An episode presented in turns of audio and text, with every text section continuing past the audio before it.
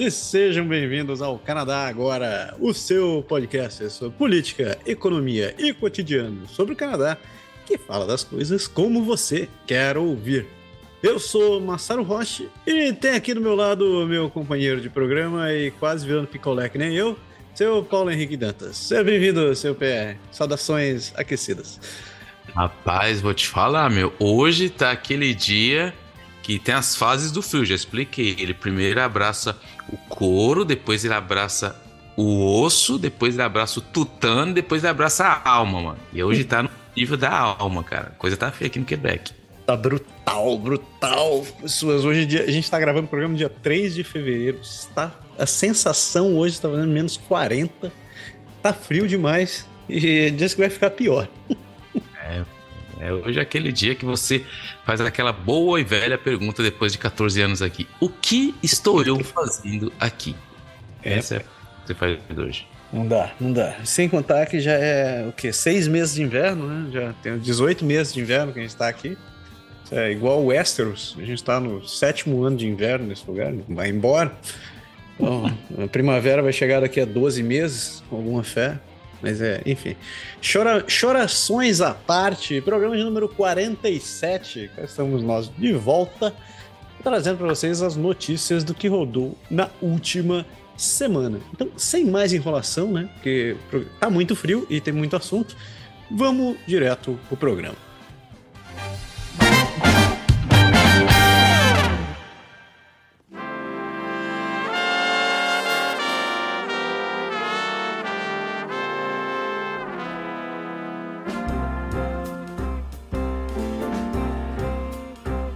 Amare usque ademare. Então a gente vai começar nosso giro pelo país, tradicionalmente, começando pelas notícias federais. Fala lá, seu pé. Dia 1 não, dia 26 de janeiro, que rolou? Então, cara, aí você que está no Canadá, no Canadá, no Brasil, no Canadá, em qualquer parte do mundo, fique sabendo que o Canadá nomeia sua primeira conselheira especial para combater nada mais nada menos que a islamofobia. O primeiro-ministro Justin Trudeau nomeou Amira Al-Gawabi como a primeira representante especial do Canadá no combate à islamofobia. Al-Gawabi é atualmente a diretora de comunicações e campanhas estratégicas da Canadian Race Relations Foundation, uma instituição de caridade e corporação da coroa com o mandato de trabalhar para eliminar o racismo.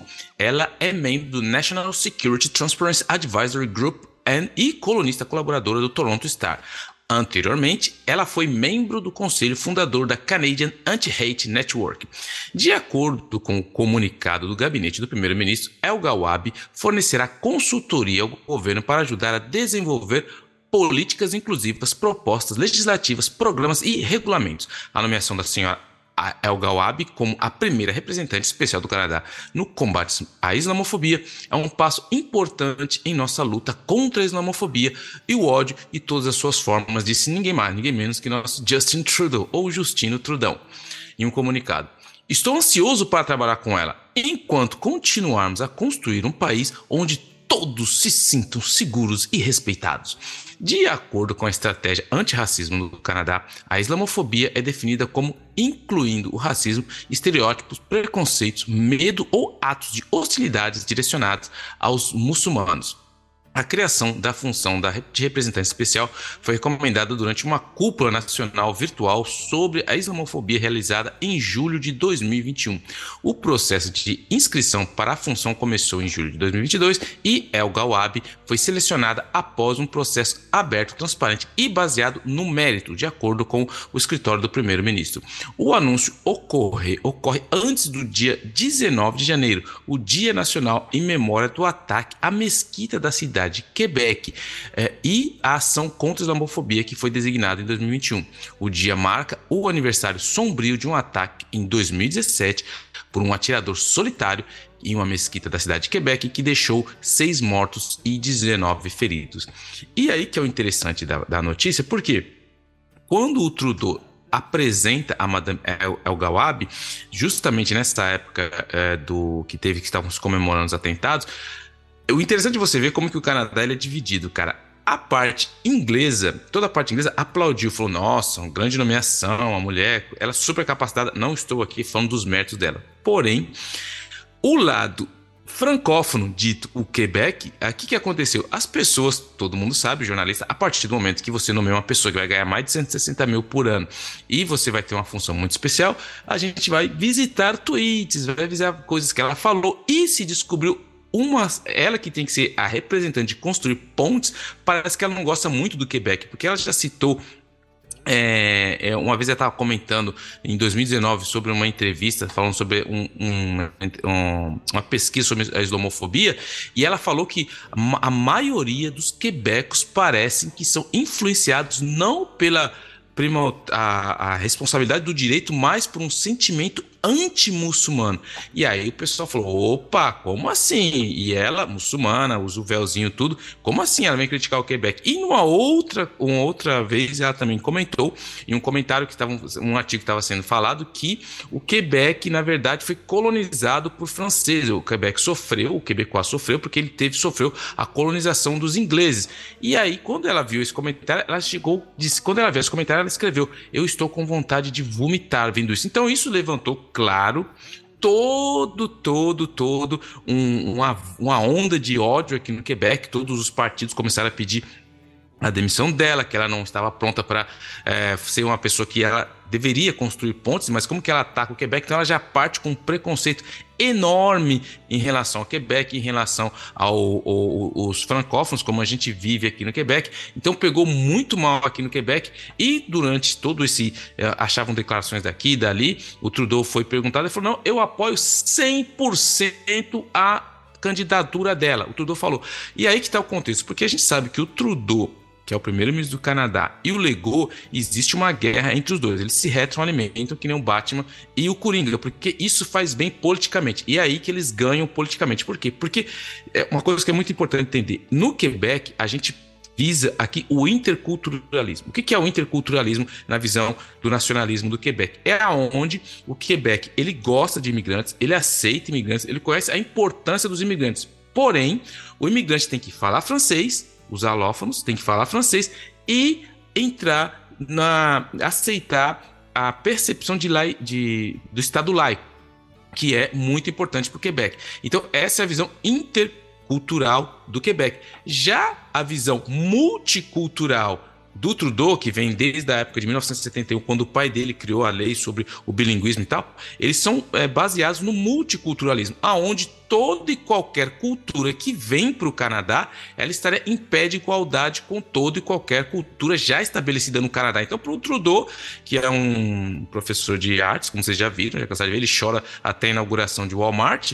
Ele, então, esses duas, essas duas mentalidades se confrontam muito forte, porque do lado inglês as pessoas querem isso, o Canadá, um lugar aberto, todo mundo, meu, você chega aqui, meu, faz o que você quer, a gente vai, vamos, se quiser cantar o nacional 50 línguas pode. Isso é o multi multiculturalismo do, do canadense. O interculturalismo do, do, Quebec já quer que o cara venha, mas porém você se adapte às nossas leis e você seja a, a, aceite a nosso, o nosso estado laico. Então é aí que essas coisas se confrontam. Por isso que você vê as notícias do lado francófono de tudo que ela falou, as pessoas queriam a demissão dela, e do lado anglófono as pessoas estavam aplaudindo. E tudo isso gerou um grande problema, porque. E o, o, o ponto aqui para finalizar, que eu acho que o maior problema de tudo isso é que enquanto se fala da mulher e do que ela falou, não se fala do papel pelo qual ela foi contratada. Por quê? Eu acho. Eu não sou a favor, pessoalmente, desse multiculturalismo canadense. Por quê? Porque quando o Trudeau vai lá e nomeia por causa de um simpósio que teve uma, uma luta contra a islamofobia, todo mundo sabe que qual vai ser o próximo passo Vai chegar os judeus e falar: opa, peraí, quem vai lutar contra o antissemitismo? Aí vai vir a negrada, opa, e aí, irmão, quem vai lutar pela nós pelos black? Aí vai vir os homossexuais, aí vão vir todo e qualquer. A gente sabe muito bem que todo qualquer minoria, uma hora, vai reclamar um, um tipo de é, racismo, porque isso existe no Canadá. Então, por que não, ao invés de nomear uma pessoa especial para uh, islamofobia, não nomear alguém para combater. A gente sabe que são tudo esses, eh, esse cargo que vai ter várias reuniões, muita pompa, mas teoricamente não vai resolver nada, muita coisa. Digamos assim, não vai resolver muita coisa. Mas então por que não nomear justamente alguém para lutar contra o racismo em geral, as fobias em geral? Em vez de falar, ah, eu vou, porque a gente sabe que isso, por isso que eu falo que isso é uma estratégia do Trudeau, que está em prestes de uma eleição, de falar assim, eu vou mandar uma mensagem forte pro lado inglês e vou ainda por cima irritar o Quebec. Eu vou irritar o Quebec. E ele conseguiu irritar o Quebec. Do outro lado, o Missy Legou ele joga o papel de capitão Quebec e fala: tá vendo? Eles estão nos atacando. Ele falou que foi um ataque frontal à democracia, como o Trudeau faz isso, mas a gente sabe que tudo isso é simplesmente é, muito falatório, muito brauauá do, do nível político e cada um está capitalizando no seu canto. E foi isso que gerou aí a nomeação de que ela ainda está no, no, no mandato. Não pediu, o Quebec todo aqui pediu a demissão dela, ela não foi mandada embora, ela continua e ainda. E o Trudeau segue firme no seu multiculturalismo do mundo cor-de-rosa dos ursinhos carinhosos. Começou o programa batendo, dando porrada, é pé na porta e soco na cara, né, velho? Joelhar. Ah, são os fatos. São os fatos. Agora eu entendi o tweet que você, você postou lá outro dia. Você via a foto da mulher vomitando a bandeira do Quebec. Falei, que raios que aconteceu aqui? Agora, agora entendi. Mexeu com o meu Quebec, mano. tem o passaportezinho azul. Só quero saber o seguinte: tem o passaporte azul com a flor de lis? É isso que eu quero não, saber. Não, não, não, não. O meu passaporte é canadense. Sacanagem. Ah, seguindo em frente, notícia dia 27 de janeiro porque a pena mínima obrigatória por disparo de arma de fogo em domicílio institucional foi discutida. A Suprema Corte do Canadá considerou inconstitucional uma, centena, uma sentença mínima obrigatória por delito de arma de fogo e manteve outras duas em um par de decisões. A, a decisão obrigará os juízes a considerar se infratores negros ou indígenas terão mais dificuldade através das, atrás das grades e talvez mudar as sentenças com isso em mente. O governo revogou mais de uma dúzia de sentenças mínimas obrigatórias, mas cerca de 53 crimes continuam sujeitos a penas mínimas obrigatórias. Então, é, deu um mó bafafá, né? Porque na última, nas últimas semanas, semana, semana passada a gente contou o caso do, do, do rapaz em Quebec que acabou sendo preso e foi morto em, em condições extremamente delicadas, né? E, e, esse mês, esse, esse mês ele é duplamente especial, né? Porque uh, fala-se muito sobre. É, esse mês é um mês de, de, de atenção à, à, à, comunidade negra e também tem o caso do, da islamofobia, que faz junto com o aniversário da, do ataque à mesquita em Quebec. Então, muito está se falando na, na mídia essa semana. E, e, esse assunto que já estava em discussão há algum tempo, finalmente veio à tona no Suprema Corte e, claro, ganhou a atenção da, da mídia, quando a gente está falando. É, tem mais coisa que vai acontecer, eu não vou, não vou adiantar os spoilers aqui, mas é, né, ainda durante o Bloco Federal tem mais notícias sobre essa questão da legislação de arma de fogo. Inclusive, uma notícia que saiu hoje, então é, fique ligado aí que você já vai saber um pouco mais sobre isso. Mas a respeito dessa questão, você tem algo a comentar, meu carpé? Eu acho que, primeiro, algumas coisas aqui. Primeiro, eu acho interessante quando começa o mês de fevereiro, que é o mês da consciência negra, né? Como se fosse no Brasil. Então, tem, tem um conceito que a gente fala que é chamado como tokenismo. Tokenismo é um conceito que fala que você para alguns é, é para algumas instituições para respeitar certas cotas elas precisam do jetonzinho ali para falar ó, beleza cliquei. Então tokenismo é quando você pega um representante de uma minoria coloca ali só para falar opa eu faço parte. Isso acontece muito agora no durante o mês da consciência negra. São pessoas que você não vê o ano inteiro são pessoas que você nunca nem viu mas agora estão lá o negro aqui. E principalmente quando vem da mídia essa é a minha crítica principalmente porque a gente nunca vê a gente geralmente quando assiste a televisão vê sempre as mesmos cabeça branca lá o, é, no lugar, mas a gente não vê muito o, o, o, negro e a diversidade em geral. Então, chega fevereiro, tem até os caras, tem um cara engraçado, que é um comediante negro aqui do Quebec, que ele fala: Meu, quando chega fevereiro, cara, eu trabalho como se tivesse 38 dias, meu, porque eu, eu, todo mundo quer trabalhar comigo. Porque justamente o cara tá em todo lugar, tá, mas depois isso se acalma. Mas enfim. Do outro lado, a gente sabe que é muito importante essa questão da, da, da, das armas de fogo, é uma questão que tem, tem muito se falado e é uma preocupação, porque a gente sabe que, principalmente aqui em Quebec, posso falar, virou um, um meio que faroeste, né? Tá bem complicada a situação por aqui, mas vamos lá. Continua você? Vai, vai em frente. Ah. Health Canada lista modelos de fogão a gás Z-Line sobre risco de monóxido de carbono. A Health Canada está realizando o recall de uma linha de fogões a gás de marca Z-Line, devido a um risco de envenenamento por monóxido de carbono. Os problemas afetam o compartimento do forno dos modelos RG30, RG36 e RG48.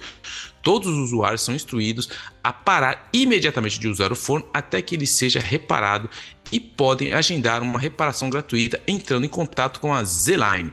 Não houve relatos de problemas no Canadá até dia 17 de janeiro de 2023. Enquanto isso, alguns estados dos Estados Unidos estão tomando medidas contra aparelhos a gás, mas a CPSC, que é o organismo que regulamenta isso, não está considerando uma proibição.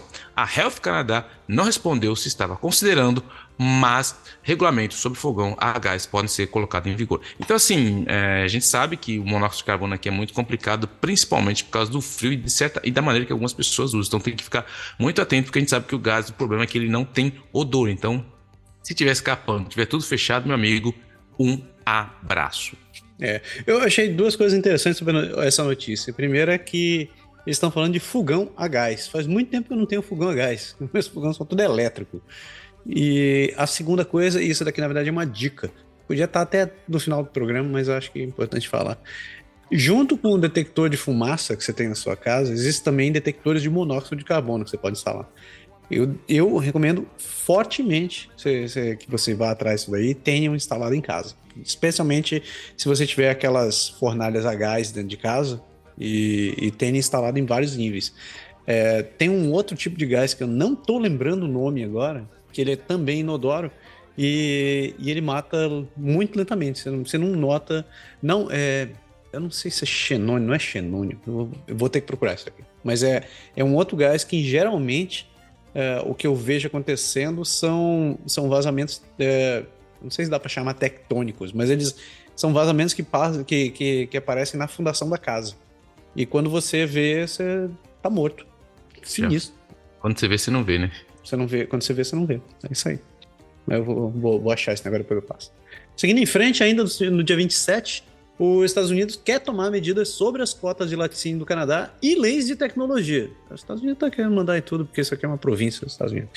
Dois senadores dos Estados Unidos estão pressionando o governo Biden para ser mais rigoroso com o Canadá e o México sobre o que eles descreveram como os dois países que não cumprem suas obrigações no acordo comercial da América do Norte.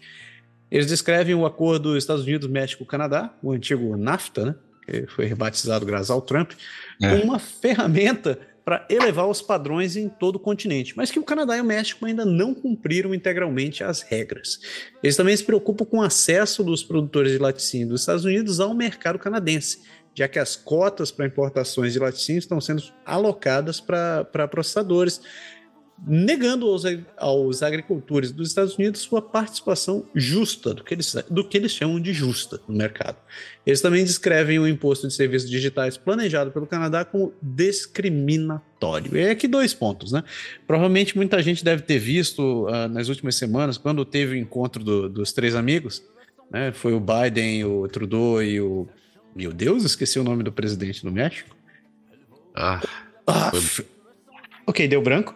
Uh, enfim, que o, o, Biden citou que ele está com a intenção de trazer a produção de microchips para os Estados Unidos e que o México é muito importante nessa, né, nessa, nessa relação.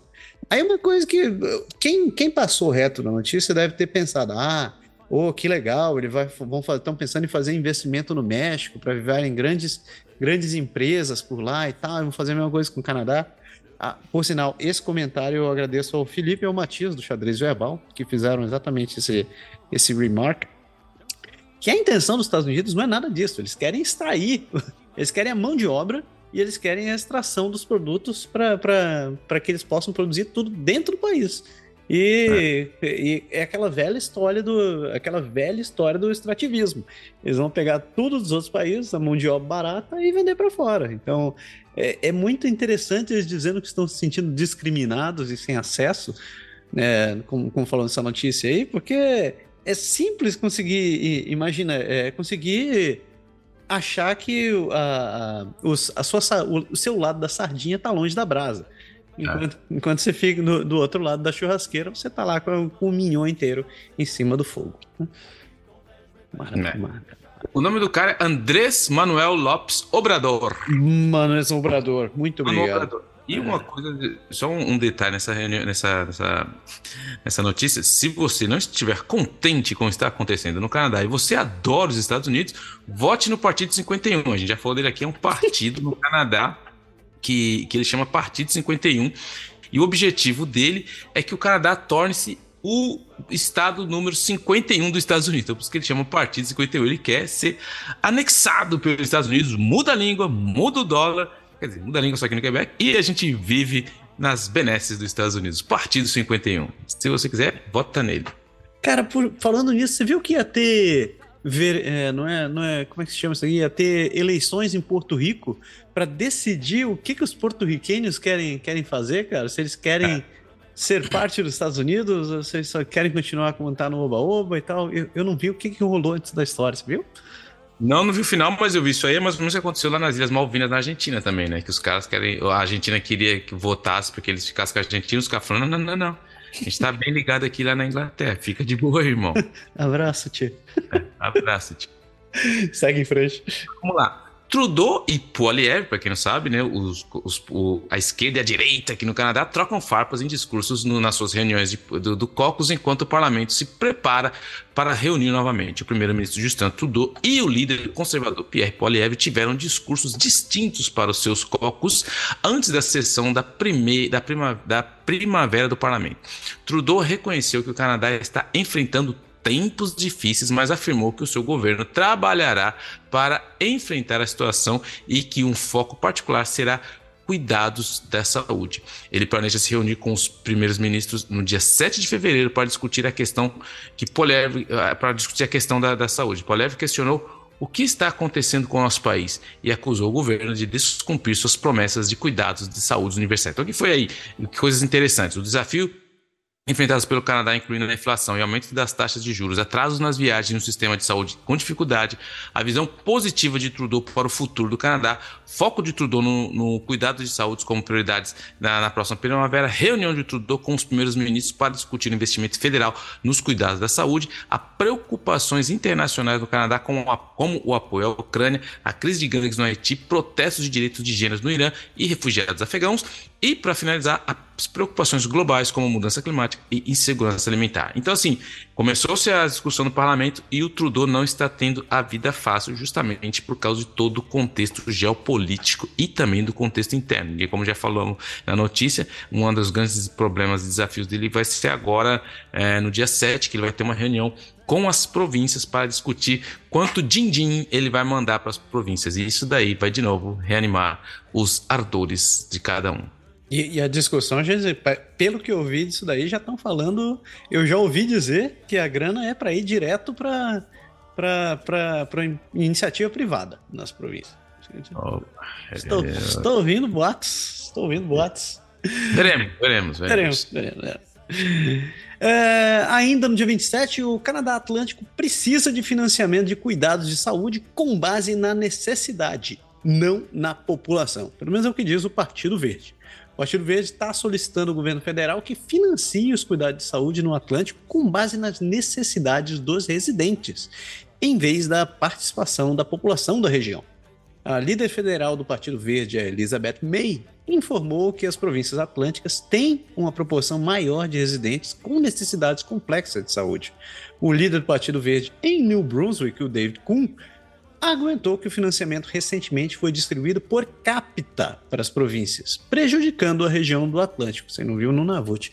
Kuhn também discutiu a tendência preocupante de gestão privada e prestação de cuidado de saúde no país e argumentou que o financiamento adicional do governo federal não deve lucrar com empresas privadas de saúde mas fortalecer o sistema de saúde pública. Tá todo mundo falando, saúde é o que interessa, né? É o, é o assunto da vez.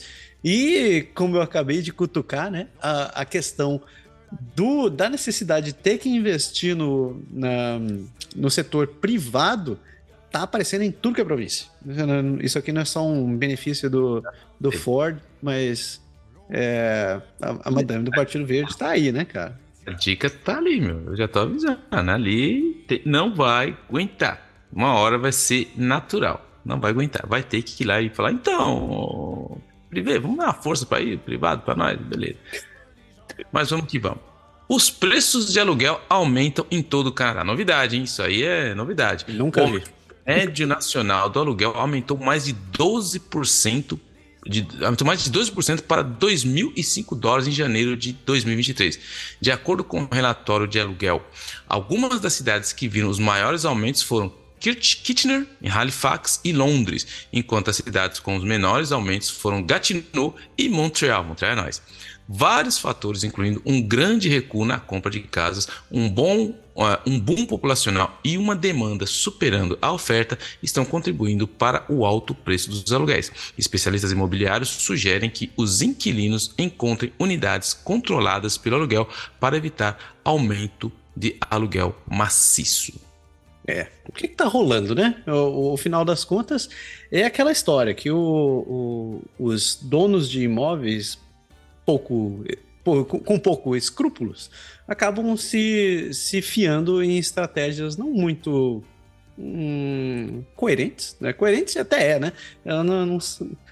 contabilidade criativa dos é, caras. Excelente, excelente, fantástico. Eles se fazem uso de contabilidade criativa para poder aumentar os aluguéis. Então, por muitas vezes, o que acontece é a pessoa tendo que se ver perdida, sem opções de ter onde morar.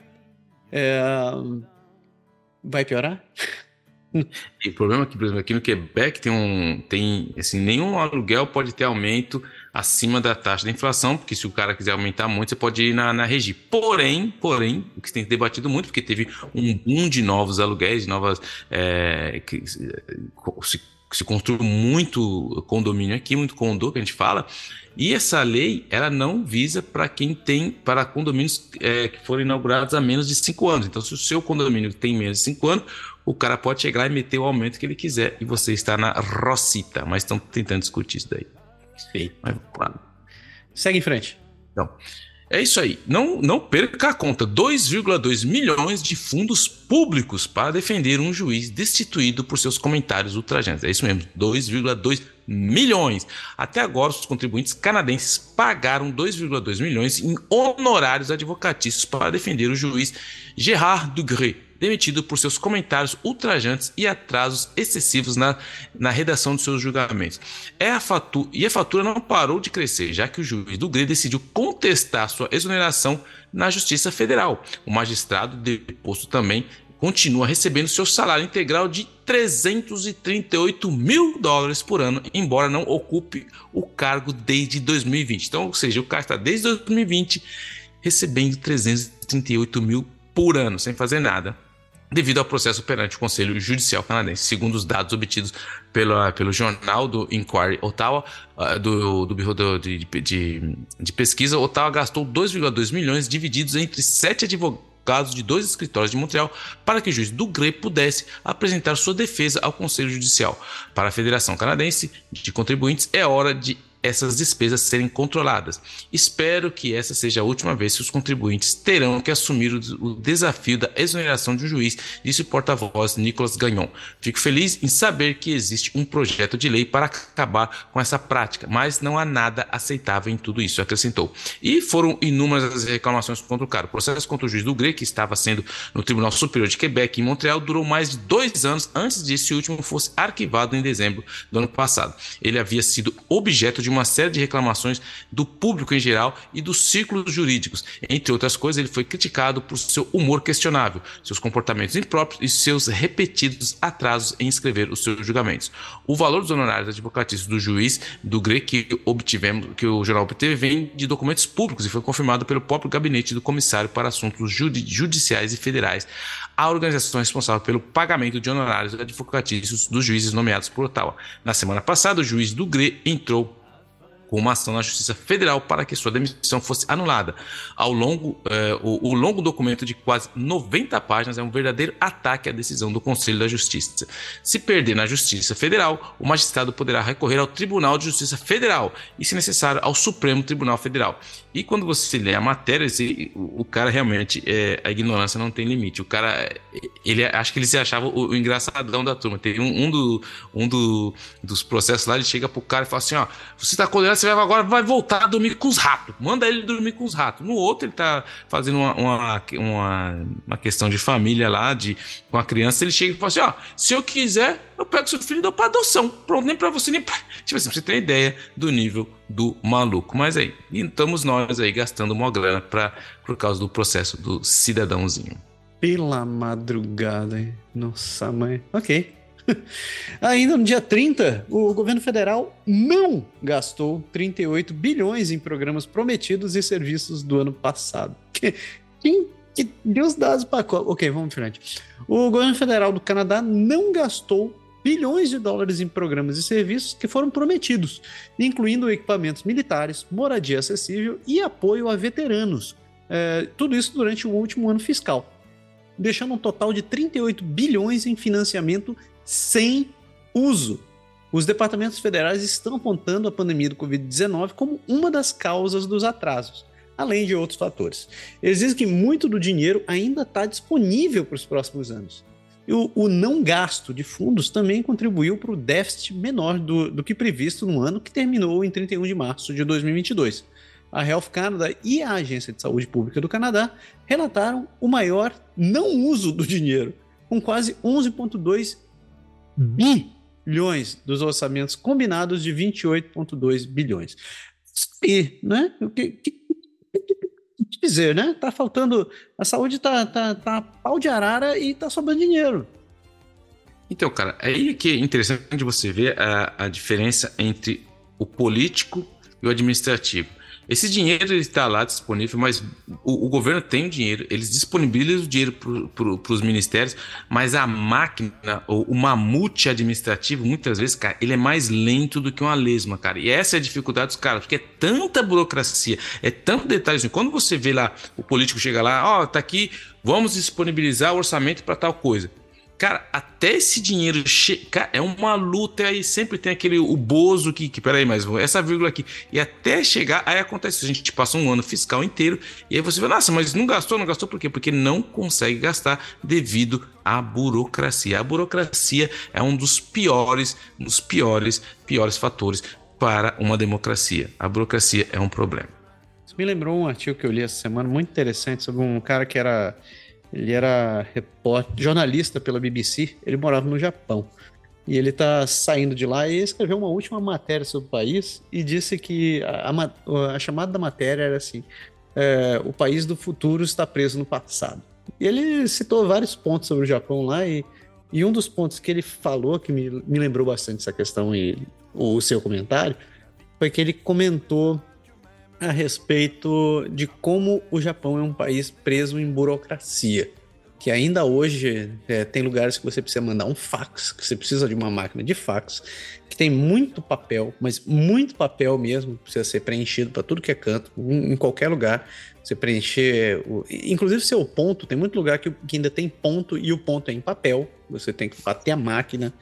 E, e, simplesmente ficou assim por uma questão histórica. E uh, eu, eu acho interessante porque essa cultura se espalha não só no lado público, mas as empresas privadas também estão assim. Então, se você, cara, marcar uma. fazer um projeto funcionar no Japão, é, você tem que ter um exercício de paciência. acho que essa é a melhor coisa. Segue em frente, Pierre. Vamos. Segurança Nacional em nenhum momento teria sido ameaçada pelo contrato da, da RCMP vinculado à China. O ministro de Segurança Pública do Canadá, Mark Mendicino, afirmou que os contratos federais concedidos à Sinclair Technologies, uma empresa com, ligação, com ligações ao governo chinês, nunca ameaçaram a segurança nacional. No entanto, os contratos foram suspensos devido à precaução Membros do RCMP que testemunharam junto à medicina identificaram lacunas no processo de aquisição de tecnologia sensível que poderia ser melhorada. Medicino afirmou que está analisando novas medidas para a proteção da infraestrutura crítica e que a legislação de segurança nacional será revista. Alguns membros do comitê se concentraram é, se, concentraram menos na segurança do equipamento e mais e com o contrato foi concedido em primeiro lugar.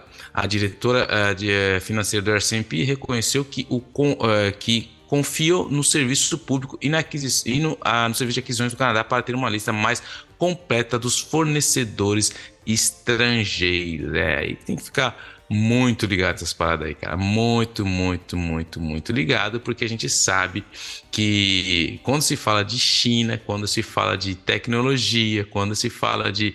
É, de espionagem, a gente tem que tomar muito cuidado, porque a gente viu aí é, essa semana, né, acharam um balão, não sei se você viu isso daí.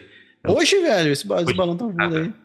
Balão chinês, mas enfim. Não sei se você vai falar sobre o balão. Não vamos falar sobre o balão, não, o balão não tá no balão, só, só, um contexto rápido é que o balão, acharam um balão chinês sobrevoando o Canadá e esse balão tá tirando fotos de lugares estratégicos, ainda mais lugares é, militares. Então, assim, tá. E aí fala, mas por que, não derruba o balão? Não, porque tem um risco para os, as pessoas. Então, tá todo um contexto. Aí, saiu nos Estados Unidos, tá, o mundo inteiro tá falando do balão chinês que tá sobrevoando o Canadá. Mas vamos que vamos. Balão, balão, balão ofensivo. Uhum. Ofensivo. Uh, ainda, notícia do dia 30. É, a maioria dos médicos no Canadá apoiam a mudança para o licenciamento pan-canadense. A Associação Médica Canadense realizou uma pesquisa online com, mais de 5 mil médicos e aprendizes, né? ou residentes, como se chama, com 95% apoiando a adoção de um programa de licenciamento pan-canadense. Isso permitiria aos profissionais de saúde atuarem em qualquer lugar do Canadá e ajudaria a melhorar o acesso aos cuidados de saúde em comunidades remotas e atrairia mais médicos internacionais para o país. Atualmente, os médicos precisam de licenças médicas individuais em cada província ou território em que eles atuam, tornando a viagem difícil, demorada e cara. A maioria dos entrevistados citou a complexidade e o tempo de solicitação de licença, bem como taxas elevadas e, e como obstáculos para mudarem de província ou território. Eu só posso dizer, demorou. Esse troço tem que sair ontem, né? É um absurdo. É, tem nem o que dizer isso aí. Nossa, tá louco. Segue em frente. Não, não vou nem comentar. Nem eu. O governo federal recomenda ao Departamento de Defesa a retirar o recurso de extensão da ação coletiva por má conduta sexual. O governo federal decidiu abandonar uma apelação contra uma decisão do Tribunal Federal que ampliaria o prazo para o registro de reivindicações em um acordo de ação coletiva de má conduta sexual militar. A decisão permitiria que pessoas que haviam perdido o prazo para registrar suas reivindicações pudessem fazê-la até 5 de fevereiro. A mudança veio após uma consideração cuidadosa do compromisso do governo com a mudança cultural, de acordo com o porta-voz do ministro da Defesa, Anita Anand. Até o momento, cerca de 20 mil pessoas já se apresentaram. Então, assim, a gente sabe que todo um exercício de relações públicas por trás disso, e a gente sabe que o, o, o a, as Forças Armadas nunca foram um exemplo na luta e no combate da, dessas questões. Então, assim, claro que está cada um, um ali tentando cobrir o traseirinho do outro, se defender. Que absurdo. Saindo dia 30, chegando no dia 31, último dia de janeiro, esse mês que nunca acabou, né? Uh, o Canadá está em recessão e as primeiras estimativas da estatística do Canadá estão dizendo que ainda não. Puta droga. A economia do Canadá está desacelerando, mas ainda não pode estar em recessão, de acordo com os primeiros indicadores do Statistics Canada que é o nosso IBGE. O PIB, o PIB do país cresceu 0,1% em novembro, mas permaneceu essencialmente inalterado em dezembro. A, Estatística Canadá estima um aumento anualizado de 1,6% no PIB para o quarto trimestre de 2022 e um crescimento anual de 3,8% no ano inteiro. O crescimento econômico deve ser afetado pelas taxas de juros mais altas, com muitos economistas prevendo uma leve recessão durante esse ano. O Banco do Canadá aumentou a sua taxa principal de juro oito vezes consecutiva desde março do ano passado e sinalizou semana passada, né, como a gente falou aqui, uma pausa para avaliar eh, o seu impacto na economia. Só complementando, essa semana o Fed, Banco Central dos Estados Unidos, também anunciou um aumento da taxa de juros, seguindo a tendência do, do Canadá, né, que em geral todos os bancos centrais dos, dos grandes países estão fazendo isso. E, mas eu não ouvi nenhum comentário semelhante ao do presidente do Banco Central do Canadá, de que ele pretende não, não, não continuar aumentando.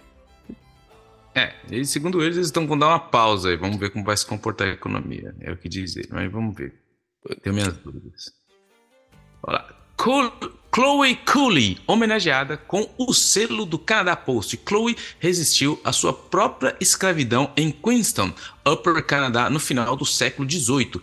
Está sendo, ela está sendo homenageada pelo Canadá Post. Em março de 1793, Cooley foi sequestrada por seu escravo, o, o, o, o sargento Adam Vrooman, que a amarrou e a forçou a um barco que atravessou o rio Niágara para os Estados Unidos, onde ela foi vendida. O selo comemorativo apresenta uma ilustração de Cooley e é lançado a tempo para o mês da história negra, como a gente já falou, que é o mês de fevereiro aqui no Canadá. Um comunicado do Canadá Post diz que Cooley teve um impacto profundo na história da escravidão no Canadá e que as suas ações levaram à abolição gradual da escravidão na região. Suas ações chamaram a atenção de testemunhas que mais tarde contaram o violento incidente entre o tenente-governador-geral John Graves Simcoe. Simcoe usou o testemunho sobre o ataque de Cooley para introduzir a nova legislação e, em julho de 1793, a lei para limitar a escravidão escravidão no Alto Canadá foi aprovada. O Canadá Post diz que a legislação definiu o terreno para o fim gradual da escravidão no Alto Canadá e ajudou a criar um refúgio legal para aqueles que fogem da escravidão em outros países. Vamos lá de novo, mais uma vez, ali, todo mundo falando do mês. Da... Enfim, vamos lá. Eu acho que deveria se estudar muito mais da história da escravidão em vez de ficar fazendo mesinho daqui, mesinho dali, mas tudo bem. Apoio, voto com o relator. Concordo plenamente. É, chegando no mês de fevereiro, melhor mês do ano, que é curto, só isso. É, dia 1 de fevereiro, a imigração por si só não vai ajudar as empresas que estão precisando de mão de obra. Ah, pá, sério mesmo? O Canadá planeja aumentar a imigração para aliviar as tensões no mercado de trabalho, mas especialistas acreditam que mudanças maiores são necessárias para combinar novos residentes permanentes com os empregos que precisam ser preenchidos. Um novo plano de imigração do governo exige a admissão de mais 1, 1 milhão e 450 mil novos residentes permanentes nos próximos três anos, com o objetivo de atrair mais mão de obra em setores chaves como saúde, comércio, manufatura e tecnologia.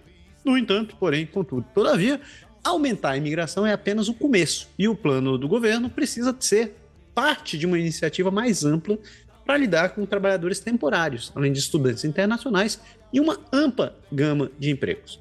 As políticas governamentais atuais criam uma incompatibilidade entre as, as habilidades procuradas entre empregadores e as habilidades dos imigrantes aprovados.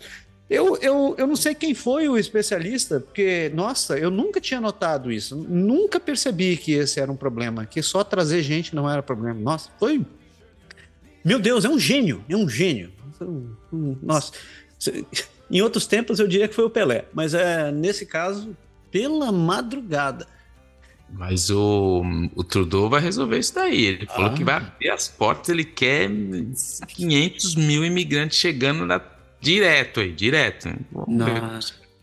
Olha, eu espero, espero, espero que minhas palavras não virem realidade, mas daqui a um ano, vamos dizer, daqui a um ano, se esse programa ainda existir, a gente não ganhar na loto, se bem que se a gente ganhar na lota, aí sim que vai ter programa. Aí, aí vai ter programa, vai, é, ter... ter. Então, daqui a um ano eu vou revisitar esse negócio para ver se não tem médico vendendo, trabalhando em, car em carrinho de cachorro quente por aí. Porque, como, como a matéria disse, não adianta trazer gente se essa porcaria desses processos são extremamente difíceis e o próprio mercado tem uma dificuldade enorme de conseguir abraçar a gente por aqui. Porque ah. você chega e a primeira coisa que eles escutam quando com recém-chegado, você vai lá apresenta seu currículo, o cara pergunta: Você tem experiência canadense? Você... Claro que seu... não, seu imbecil. Eu acabei de chegar, como é que eu vou ter. Ele do aeroporto, minha única experiência é agora, cara. Vim do aeroporto pra cá. Nossa, tem, tem, fui ali no, no, no, no mercado. Falei, hi, bonjour. Eu falei, essa é a minha experiência, Canense. Cara, eu tô indignado com essas coisas.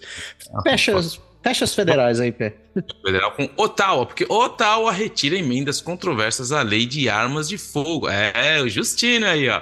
O governo liberal do Canadá, do Justin Trudeau, de novo, o governo liberal do Canadá, Justin Trudeau, retirou uma série de emendas controversas à legislação de armas de fogo pendente, que é o projeto, o projeto C21, devido à oposição dos deputados conservadores do NPD e do Bloco Quebecois e grupos de direitos das armas de fogo. O projeto de lei C21 originalmente proibia pistolas, mas as emendas ampliaram o escopo para incluir armas de fogo de caça. O governo está descartando cláusulas que teriam efetivamente banido qualquer rifle ou espingarda que pudesse aceitar um carregador com mais de 5 cartuchos, além de proibir armas, as armas longas que geram mais de 10 mil é, tiros de, de energia a, a, a, ou armas com o, o, o, cano maior que 20 milímetros. O ministro de Segurança Pública defende a intenção do governo de reduzir a violência de armas no Canadá, mas os críticos dizem que a proibição faria pouco para tornar os canadenses mais seguros. E aí foi interessante porque a gente já falou sobre isso lá atrás, quando o, o, o, Trudeau chegou lá e falou: não, ele incluiu um monte de armas, confundiu tudo. Não foi porque colocou esse. Ele fez esse. Ele colocou essa emenda de último minuto, acrescentou um monte de arma. Foi quando a gente comentou aqui que o goleiro do canadiano, o Carey Price, estava com uma arma, falando que não é, não era daquele arma que ele estava usando, não estava nem na emenda, mas enfim. E aí o que, que aconteceu? Ele fez todo esse, esse barulho falou: não, eu sou o protetor. Todo mundo falou, mas isso aí vai dar pano para manga. O que aconteceu? Ele retropedalou e quem está aproveitando isso? Claro, claro, o, o Poliev está usando isso, falando, tá vendo? Ele fez o que não devia, e tá, tá, tá, tá, tá, tá. E toda aquela galera que fala, pô, o Trudeau tava defendendo e, pensando em acabar com as armas de fogo, vai agora criticar ainda mais o Justino. Então, assim, ele vai ter uma dificuldade enorme, porque o Poliev vai pegar isso aí, meu irmão. O Poliev vai se abraçar nessas emendas que ele retropedalou e ele vai fazer um verdadeiro cavalo de batalha. Cara, com, com, com o perdão, o perdão do trocadilho, mas isso foi um tiro no pé miserável né, tudo. A, a, intenção foi muito boa, mas ele foi, ele tentou lacrar demais, velho. Isso foi o problema. Ah, mas enfim, enfim, vamos lá, né? Eu tô sentindo que o, o relógio da meia-noite, o relógio da eleição tá chegando aí, né? Não chegando, tem jeito. Tá chegando, tem jeito. E assim, a gente fecha com as nossas notícias federais Excepcionalmente, essa semana a gente não tem notícias sobre Nunavut e sobre os territórios, então nós vamos pular direto para o outro lado do país daqui a pouquinho.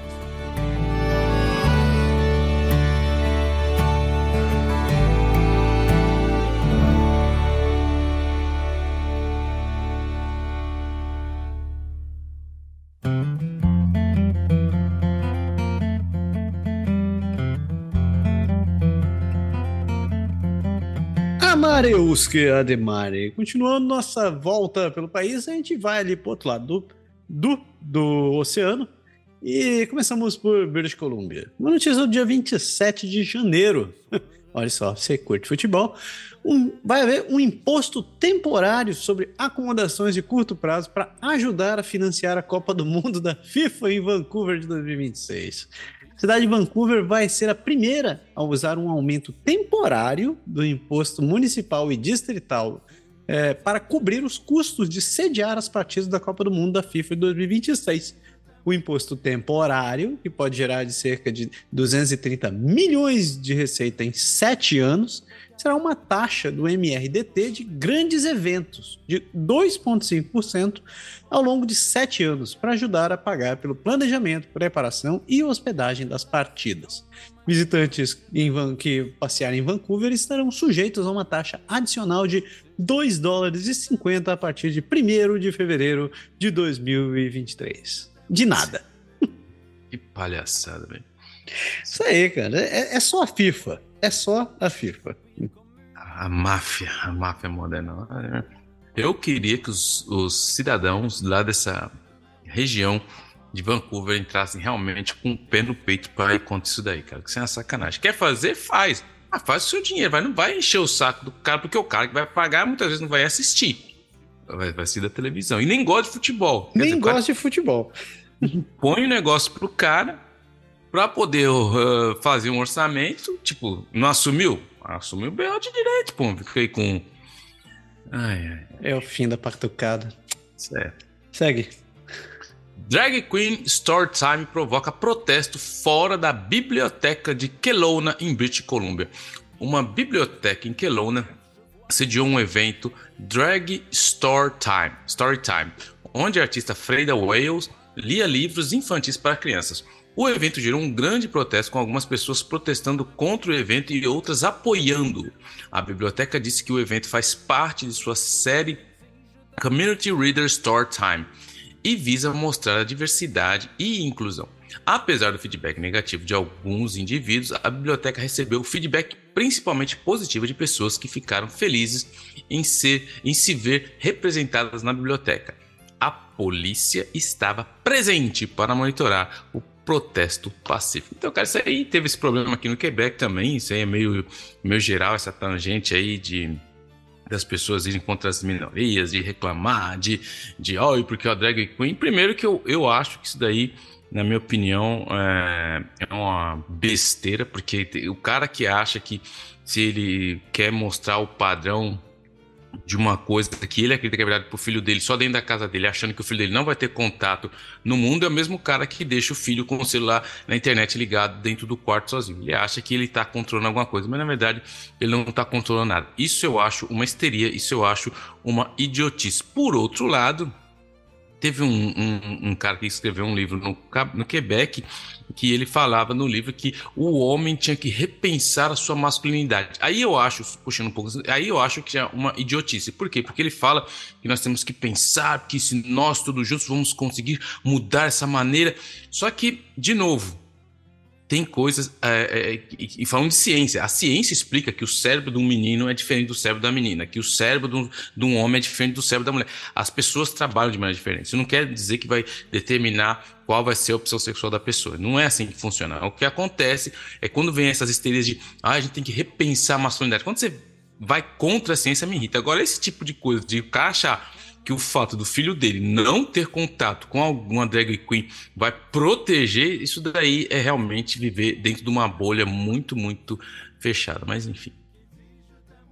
Ai, ai. Ok. Segue em frente. Então, outra, outra notícia aqui. É uma grande preocupação. A prestação privada de cuidados de saúde pública cresce mais uma vez na British Columbia. O Ministério da Saúde de British Columbia continua sua tendência plurianual de pagar milhões de dólares a mais a cada ano a centros cirúrgicos privados para prestação de cuidados de saúde pública. Embora a tendência tenha começado com os liberais de British Columbia, quando os novos democratas assumiram o poder, eles continuaram terceirizando cirurgias para clínicas com fins lucrativos, a fim de limpar os atrasos. No ano fiscal de 2007, 2017 e 2018, 2,9% de todas as cirurgias de British Columbia foram realizadas e foram executadas sobre um contrato privado. Essa proporção cresceu para 5% no ano fiscal de 21-22. Naquele ano, 33,5 milhões de contribuintes foram 30 milhões de dólares do contribuinte foram para as clínicas privadas com fins lucrativos, em comparação com os 27 milhões no ano fiscal anterior, um aumento de 23%. É, a CTV News levantou a questão com o ministro da Saúde na quarta-feira, perguntando por que ele não estava sendo mais transparente sobre o crescimento da prestação privada de cuidados de saúde públicos. Quando anunciei o plano de renovação cirúrgica, disse que estava tudo a postos que havíamos cancelado e adiado dezenas de milhares de cirurgias devido às ondas da Covid, e o que faríamos tudo o que pudéssemos para levar as pessoas às cirurgias que precisássemos, disse o Dix. Nós Entregamos isso na pandemia, reduzindo o tempo de espera. Essa afirmação é contestada pelo cirurgião ortopédico da província, que dizem que os pacientes estão esperando mais do que antes na pandemia.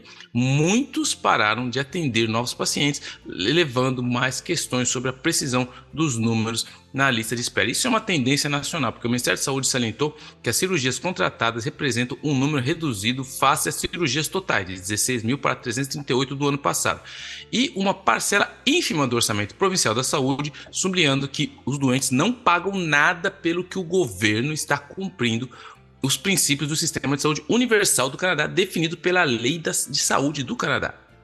O governo de Ontário e Alberta têm sido contundentes e sem remorso quanto, a, quanto ao uso de centros cirúrgicos privados para recuperar atrasos cirúrgicos reiterados constantemente que há a pouco custo para o paciente. É, para que, para ser para ser claro, quando falamos de cirurgia privada, assim como falamos sobre os consultórios de cuidados primários, são efetivamente privados, é um seguro público, disse Dick sobre o sistema de pagamento. Apoiamos fortemente os cuidados de saúde pública expandimos as cirurgias públicas. No final do ano fiscal de 2018 2019, houve 331 mil cirurgias realizadas na província de British Columbia. Em 2021 e 2022, esse número cresceu para 338, portanto, a mais do que no ano no, no, no geral. Enquanto a maioria das cirurgias contratadas a centros cirúrgicos privados são oftalmológicas, sendo dois terços realizados fora dos hospitais públicos, também se verificam mais cirurgias ortopédicas fora do sistema da autoridade de saúde, ou seja, 1 1 milhão e 1.301 em 2021 contra 1.525 no ano seguinte. Então, assim, é, a gente já falou sobre isso, você conhece minha opinião sobre isso. Eu acho que a gente tem que parar com isso. Tem que, tem que vai chegar uma hora que é indispensável do uso da, do privado dentro da questão de saúde. Isso mostra resultados. E a pessoa que está lá precisando de uma cirurgia, ele não vai pagar nada. Quem vai cobrir é o Estado. Então, assim, para a pessoa que está precisando do recurso é muito, é, é muito importante. E, e, por que, que isso é interessante? Um fato que eu descobri essa semana, ou semana passada, não lembro, aqui no Quebec, é que eles falam, ah, tá faltando muita enfermeira, não tem enfermeira, enfim, tal, não sei o quê. Só que o, o fato é que uh, eu, eu, eu, descobri no lendo sobre o assunto que as enfermeiras elas podem trabalhar tanto para o público quanto para o privado aqui no Quebec. Então o que, que acontece? Como no Quebec uh, o sistema público as condições são piores e não tem vaga a tempo integral para todo mundo, muitas enfermeiras fazem poucos horários no tempo no, no serviço público, mas elas vão fazer maior tempo e trabalhar muito mais no privado. Só que eu achei que não podia. Elas podem. Então, o, o sexto ali, a quantidade de enfermeiras é a mesma, só que tem que dividir entre o público e o privado. Só que quem paga melhor, dá melhor condições é o privado, elas acabam indo para o privado. Então, assim, não tem jeito, vai ter que se sentar e discutir, parar com essa histeria. Ai, porque não vai ter mais o cuidado. Não, vai manter o acesso universal da saúde para todo mundo, porém, porém, vamos ter que abraçar um pouco aí do privado, isso aí. Você é um capitalista selvagem, só está pensando oh. em ganhar dinheiro. dinheiro. e vive dinheiro. Money, money, money. Eu só quero minha loteria. Ah, e ainda, fechando esse ramo de notícias, em British Columbia, notícias também do dia 1 porque a província anuncia um programa de financiamento para apoiar táxis mais acessíveis. O governo de British Columbia anunciou o lançamento do programa de acessibilidade de transporte de passageiros, que ajudar, ajudará a compensar os custos extras ao, enfrentados pelos proprietários de táxi ao fornecer veículos acessíveis para cadeiras de roda aumentando assim o número de táxis acessíveis disponível. Cerca de 3 milhões estão disponíveis para a implementação do programa, que será financiado com a taxa por viagem implementada em 2019. A indústria de táxi de British Columbia recebeu o programa com entusiasmo e espera aumentar o número de táxis acessíveis nas ruas. As inscrições para participar do programa já estão abertas. Então, tá aí, pelo menos, é um exemplo aí do imposto que está sendo bem utilizado, não está indo para o bolso da maldita da FIFA, né? Sim, beleza. Boa. Boa? Boa. Saindo de British Columbia, a gente atravessa as rochosas, chega no meio das rochosas, atravessa esse fio miserável, reza para não ter tido uma, uma, uma, um deslizamento controlado ou não. Melhor que tenha tido controlado, melhor que não tenha tido nada. Chegamos lá no dia 29, né, seu pé? Daí. Alberta, Alberta, um homem de Calgary, criou, acabou ali fazendo um desafio de andar, criando um desafio para andar por todas as ruas da cidade. Em janeiro de 2018, Mark Shoup estabeleceu uma meta de percorrer todas as ruas de Calgary em cinco anos.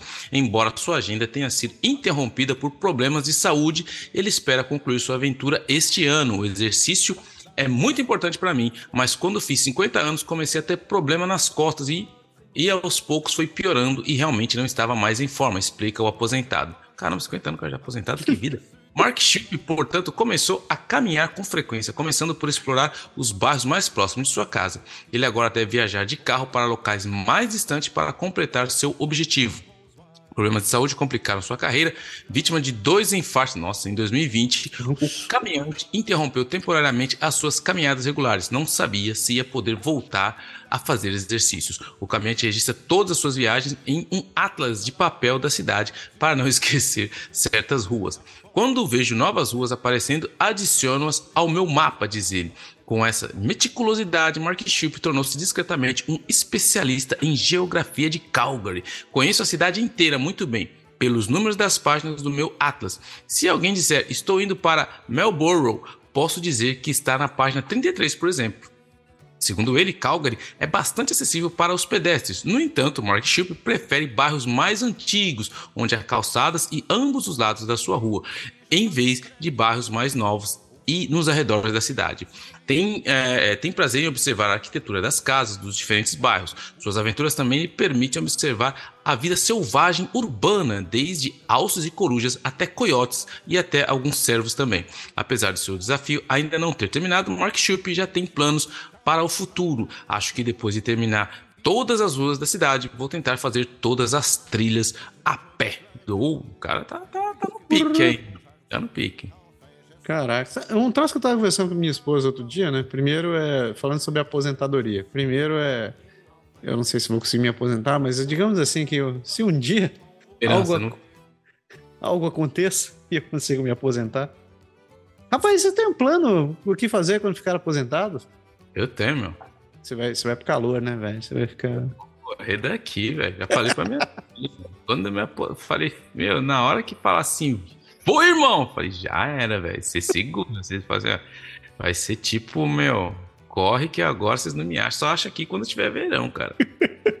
Mas quando eu tava lendo essa, essa matéria do tiozinho aqui, do caminhante, eu lembrei de você, porque ele fala da, da, arquitetura e você sempre questiona essa questão do urbanismo, de como como que a por que, que a gente vive nessa situação do jeito que as cidades são feitas. Eu li um documento, eu assisti um documentário, eu esqueci o nome em francês, mas o cara era sobre arquitetura e urbanismo e ele falava um pouco de por que na América do Norte a, a, a, os bairros são desse jeito. Ele explica da, da zonagem euclídea, Euclides Zonage. Então, se você quiser, você pode procurar sobre esse tema, que ele explica que é um arquiteto que ele, ele quando ele chega na América, ele começa a explicar por que, que ele construir novos bairros, ele precisava de dar mais ênfase às casas, ele queria que todo o comércio saísse de perto das. Então, assim, é muito interessante essa teoria do Euclides Zonage. E ele explica por que, que, que alguns bairros ficaram com a característica mais antiga de ter a padaria do bairro, de ter. Porque quando eles fazem a zonagem, que é a, a nova maneira de determinar as áreas dos bairros, ele esse, esse arquiteto ele colocou tudo que é comércio centralizado numa parte para que as pessoas pudessem justamente viver só no bairro. Então, assim, explica um pouco essa evolução. Da, aí, aí entrou a necessidade dos carros, porque tu estava mais longe, e aí tinha bairros que lutaram para manter o, o, o açougue do bairro, a, a, padaria do bairro, mas os bairros mais novos que entraram, que a gente vê muito aqui, esses bairros, principalmente aqui no Quebec, que vão sendo construídos, é tudo realmente nesse, nessa, nesse, nesse sentido aí. Ou seja, você tem um bairro, só o bairro, a casa, e a zona comercial fica um pouco mais para fora, mas interessante, enfim. É, eu, tenho, eu tenho minhas críticas em relação a esse modelo aí. Eu, então, eu, eu sei, eu sei. Eu sou, eu sou, um grande crítico desse modelo, mas é, é, entendo que tudo foi, foi movimentado nessa época. Mas. É, enfim. Uh, ainda em Calgary, em Calgary, ali em Alberta, dia 30 de janeiro, ela voltou, né? A, a, a Premier de Alberta, Daniela Smith, se opõe à expansão assistida, da, da a, a expansão a, ao suicídio assistido, enquanto os olhos de Ottawa começam a olhar de lado. A premier de Alberta, Daniela Smith, se opôs ao plano do governo federal de ampliar a elegibilidade para morte assistida para pessoas cuja única condição subjacente é uma doença mental o ministro federal da Justiça, o David Lametti, está procurando mais atrasos devido a preocupações de que o sistema de saúde possam não estar preparados. Alberta parece ser a única província que se opõe à expansão, enquanto Ontário adere aos requisitos da legislação federal.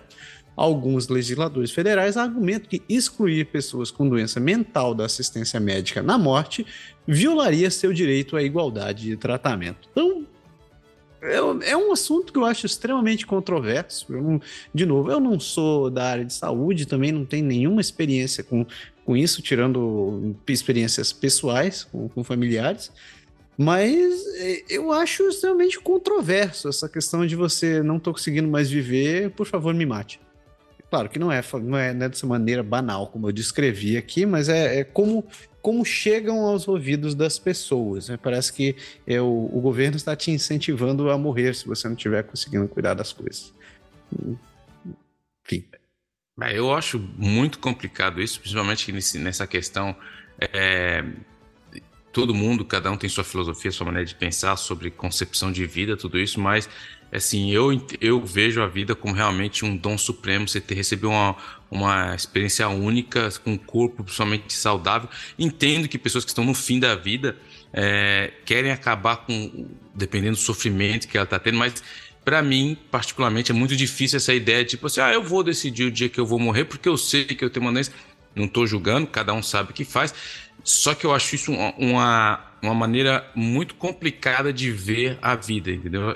Entre outras questões filosóficas que eu, que eu vejo por aí. E é, mais ainda para pessoas que têm problemas mentais, porque vai ficar é muito complicado esse tipo de lei. Porque, por exemplo, se você falar nisso aí, ah, você vai. Tudo bem, uma pessoa que tem uma doença que é sem chance, você sabe que não tem retorno, o cara vai morrer. Tudo bem, é a decisão da pessoa, mas uma pessoa que começa a decidir se eu vou ficar, se eu tiver esse tipo de doença mental daqui a algum tempo, então eu já vou. É muito complicado isso. É muito complicado porque você entra em questões muito além da, do, do, do, do, que cada um é como ser humano. Enfim, eu acho isso bem complicado esse assunto e vai dar muito, muito pano para manga aí. E segue, segue, segue aí, fecha, fecha Alberta. Alberta e os federais concordam com a próxima fase do Plano de Cuidados Infantis Acessível o, os pais de Alberta terão acesso às creches subsidiadas com espaços privados licenciados. A província assinou um programa de cuidado infantil de 10 dólares por dia do governo federal, que foi o plano que o Trudeau colocou em, em, em pauta junto com o casamento de, de ocasião que ele fez com o NT PD em 2021. Em 3 de fevereiro de 2023, os dois governos acordaram na próxima fase do acordo de financiamento. Cerca de 1.600 espaços privados serão elegíveis para o financiamento imediatamente, com até 2 mil a serem adicionados após o término dos requisitos de licenciamento. Até 22.500 espaços privados de creche podem se tornar elegíveis para o financiamento nos próximos três anos. O financiamento federal de 3,8 bilhões será fornecido ao longo de cinco anos para reduzir a taxa da creche para 10 dólares por dia até 2026. É o que já acontece no Quebec, que é muito bom. É, assim, realmente você é, é um é muito dinheiro, é muito dinheiro, mas do outro lado você consegue colocar muitas pessoas no mercado de trabalho. Você, porque a gente sabe, não, tem muita gente que espera o filho ir para a escola para poder trabalhar. Então, assim, é o, o, os benefícios são muito maiores do que o, o, dinheiro, o dinheiro investido nisso daí. Isso é uma boa, já, já é há muito tempo que, que todo mundo, as pessoas querem fazer isso, que o Quebec já aplica isso há muito tempo, e o Trudeau, ele tem, ele copiou a, realmente a, como se passa no Quebec para divulgar isso e expandir isso para todo o Canadá. Muito bom. Saindo de Alberta, a gente começa a nossa viagem pelas Prairies, chegamos ali nessa província que ninguém consegue soletrar direito, que é o terror do primário. Chegamos em Saskatchewan. Uma notícia do dia 27 de janeiro que diz que a autoridade de saúde de Saskatchewan confirma que a oferta não atende à demanda por lista de transplante renal. Na província, em, em 31 de dezembro de 2022, havia 88 pacientes na lista de espera para transplante renal. Embora o número tenha caído em relação a 2021, a demanda ainda não está sendo atendida. Uma receptora de transplante afirmou que as pessoas não compreendem o quanto uma pessoa pode recuperar a vida normal após o transplante.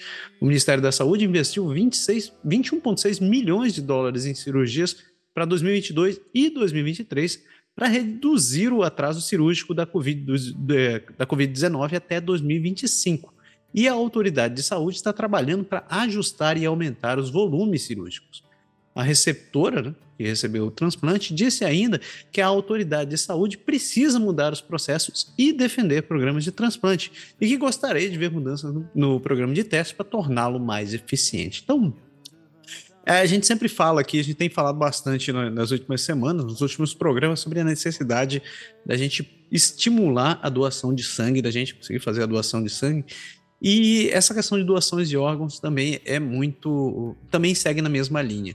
Uh, tem algumas coisas que você consegue doar em vida, né? Felizmente você consegue doar em vida, mas tem outras que, infelizmente, você só consegue doar depois que né, partir dessa para uma melhor. E pouca gente sabe, mas é, na sua, você tem direito a optar pela doação de, de órgãos, no caso de você, você falecer, na sua carteira de identidade, na sua carteira de motorista. Isso é um direito que o cidadão tem e você e, e, pouca gente acaba sendo informado, talvez por, por falta de comunicação dos órgãos, da província, o que é que seja, mas é um troço que é, é gratuito. Você pode fazer sempre que você tiver precisar renovar sua carteira, sua carteira de saúde ou sua carteira de motorista, você pode colocar que você quer ser doador de órgãos.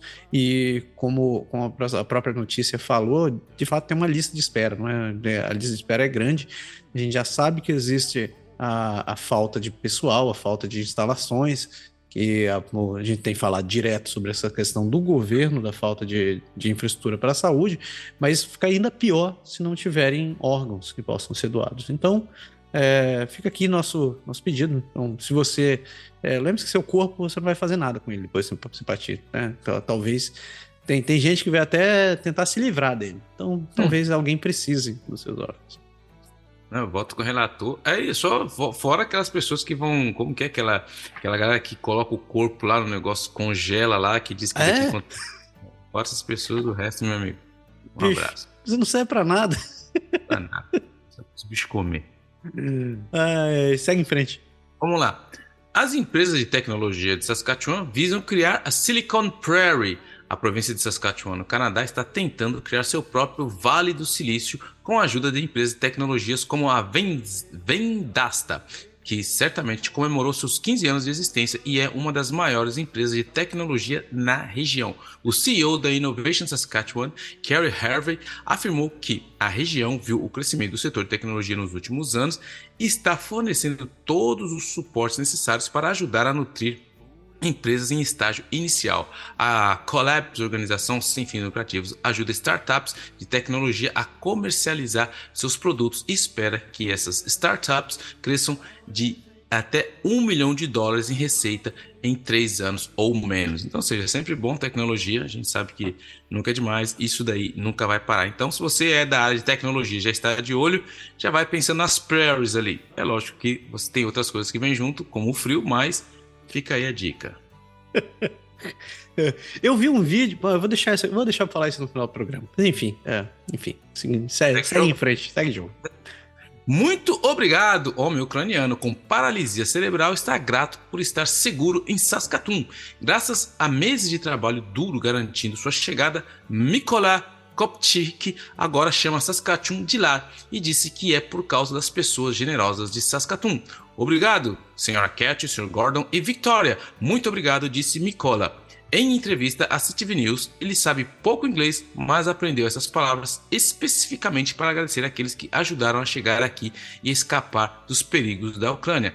Essas três pessoas foram fundamentais para colocar Kopchik em segurança em Saskatchewan. Victoria preencheu toda a papelada para ele, temendo por sua segurança, porque ele morava no terceiro andar de um prédio de apartamentos com, com a sua mãe deficiente na cidade de Sambir. Ela temia que, bombarde que o bombardeio começasse em sua cidade e começasse em sua cidade e não conseguiria chegar a um abrigo antiaéreo se necessário. Ela iniciou o complicado processo para levar a Saskatoon. O obstáculo era que a moradia acessível era necessária em primeiro lugar. Ela não tinha certeza se tudo aconteceu no tempo estipulado antes que a papelada da imigração expirasse, mas então algo aconteceu. Estávamos assistindo ao noticiário uma noite e vimos a história e pensamos que tínhamos um prédio sem barreiras ou acessível para cadeiras, para cadeira de rodas. Então, por que não entrar em contato? Cat, proprietária do Refresh Inn, uh, disse a CTV News e de Gordon Hatch que são uh, uh, que é da CTV News, que é, Gordon Hitchfield são ex-enfermeiros e agora são donos desse Refresh Inn dessas suítes. Então todo mundo conversou, estávamos procurando uma maneira de ajudar a assistir o noticiário regularmente sobre o que está acontecendo na Ucrânia e me sinto péssimo com o que está acontecendo lá, disse um dos proprietários. Depois que a história foi ao ar, Marco recebeu a ligação de Hirschfield do Richfield. Foi um grande alívio que a próxima etapa do, do longo processo pudesse começar a trazer seu amigo para cá. Senti-me muito grato, diz a CTV News, porque por meio de vocês encontramos Cat e Gordon, diz Kopchik, que tem paralisia cerebral e menos de 50% da visão. Então, ou seja, ele está claro, está seguro. Trouxeram um rapaz lá da Ucrânia, mais uma vez, o bom e velho espírito humano. Não vou falar que é o espírito canadense, o canadense é sempre de boa, mas o espírito humano que entra em vigor nessas horas. Você consegue se adaptar, achar quem precisa, achar quem tem a necessidade, achar quem tem a oportunidade e tá tudo certo. E vamos que vamos. Mais uma pessoa salva aí, principalmente ele que tem problemas mentais, né, de mobilidade, não teria como sobreviver às desgraças do Putin, mas enfim. Notícia Good Vibes do, do dia. Exatamente, eu ia falar isso, é a notícia Good Vibes. Muito bom, ok.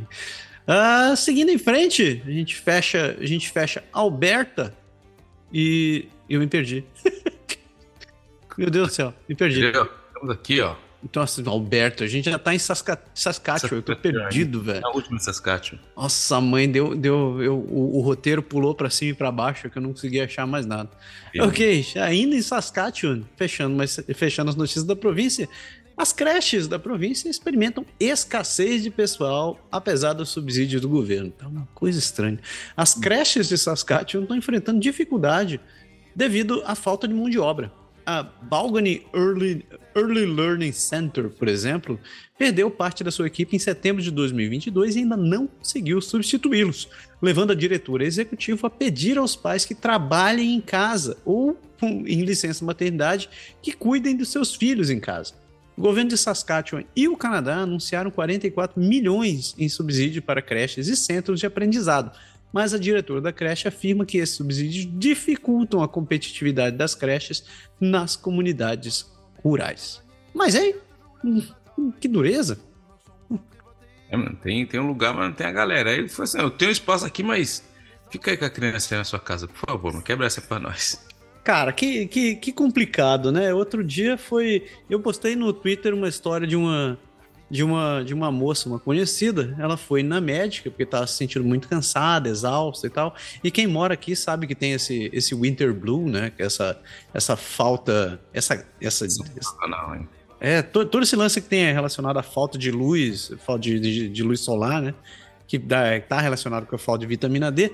Aí ela foi na médica foi na médica dela lá de família, conseguiu uma consulta, foi uma felizarda. Chegou lá e disse: Eu tô me sentindo muito cansado, exausto, tá difícil ficar acordado, fazer as coisas, tô sem ânimo e tal. Tem como você me dar um, um exame para medir minha concentração de vitamina D? A médica virou para ela e disse: Olha, eu acho que você deveria rezar, orar e fazer meditação, que vai funcionar. Eu falei: Mas aí. Então o médico pode escutar uma sessão de coaching, mano. É isso, Cara, né? olha, eu tô, tô contando os dias que vai começar a ter. Você vai chegar no médico e ele vai dizer: olha, você tem que fazer uma oferença para os seus antepassados. É, é. Ou para os grandes deuses do norte, que eles vão cuidar de você. Seu... Thor, né? Deus viking, né? Dos norte. Espero que não. Saindo de Saskatchewan, a gente chega no final desse passeio pelas prairies, ali na bela Manitoba. E aí, Manitoba? Manitoba, outra good vibes, menino de Manitoba, premiado por salvar o irmão de 10 anos do afogamento. O garoto Deegan Campbell, de Manitoba, foi premiado pelo Life Saving Society por ter salvado seu irmão de 10 anos de ter, varrido, ter sido varrido pelo rio Ruby, perto de Ken, Kenville, em 2021. Deegan agiu com coragem e desenvoltura para ajudar seu irmão, que estava sendo puxado por uma forte corrente. Ele conseguiu se segurar e levar seu irmão para a segurança. Digan e 17 outros manitobanos foram reconhecidos recentemente pela Life Saving Society por seu pensamento rápido e resposta hábil em uma situação de emergência. Ai, parabéns ao nosso uhum. o garoto Digan. Muito bem, parabéns assim. Ó, notícia good vibes. E para fechar Manitoba, quase que deu um trocadilho aqui.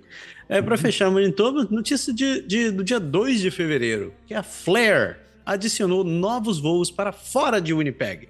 Expandindo as rotas existentes.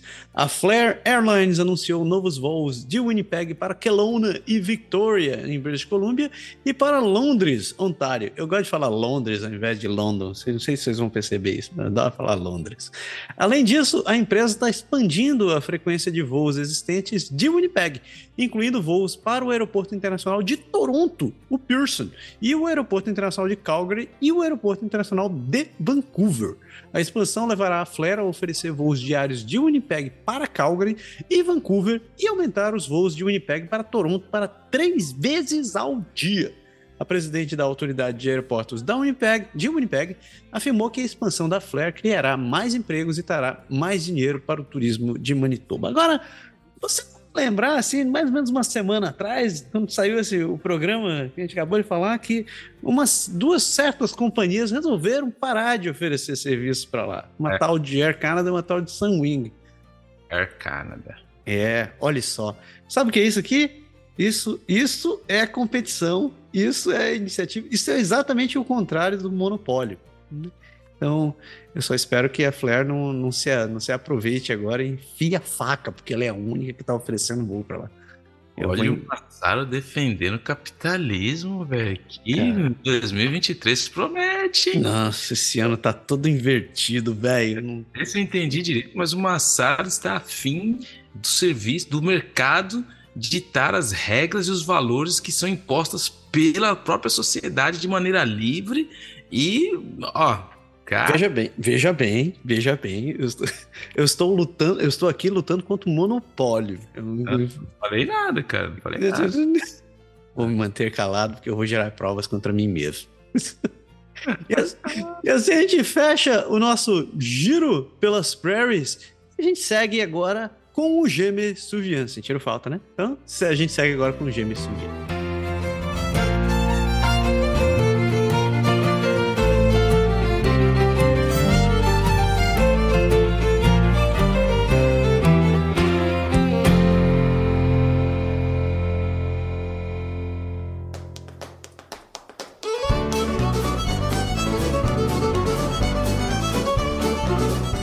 Mano, Gêmeos Suvian é, é, muito importante porque o Gêmeos Suvian essa semana ele está mais do que atualizado, porque como vocês sabem, nós estamos no bom e velho inverno.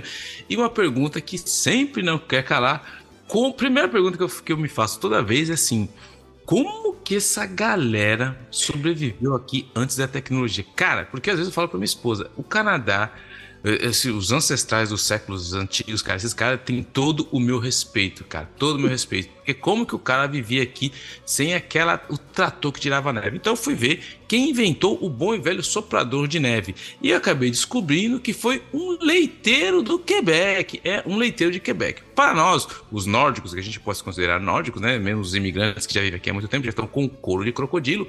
A invenção do soprador de neve há 100 anos mudou completamente a nossa relação com o inverno. Imagine como Montreal, Quebec ou qualquer outra área do Canadá que neva muito poderia ser antes da moderna remoção mecânica de neve. Cara, eu não faço nem ideia.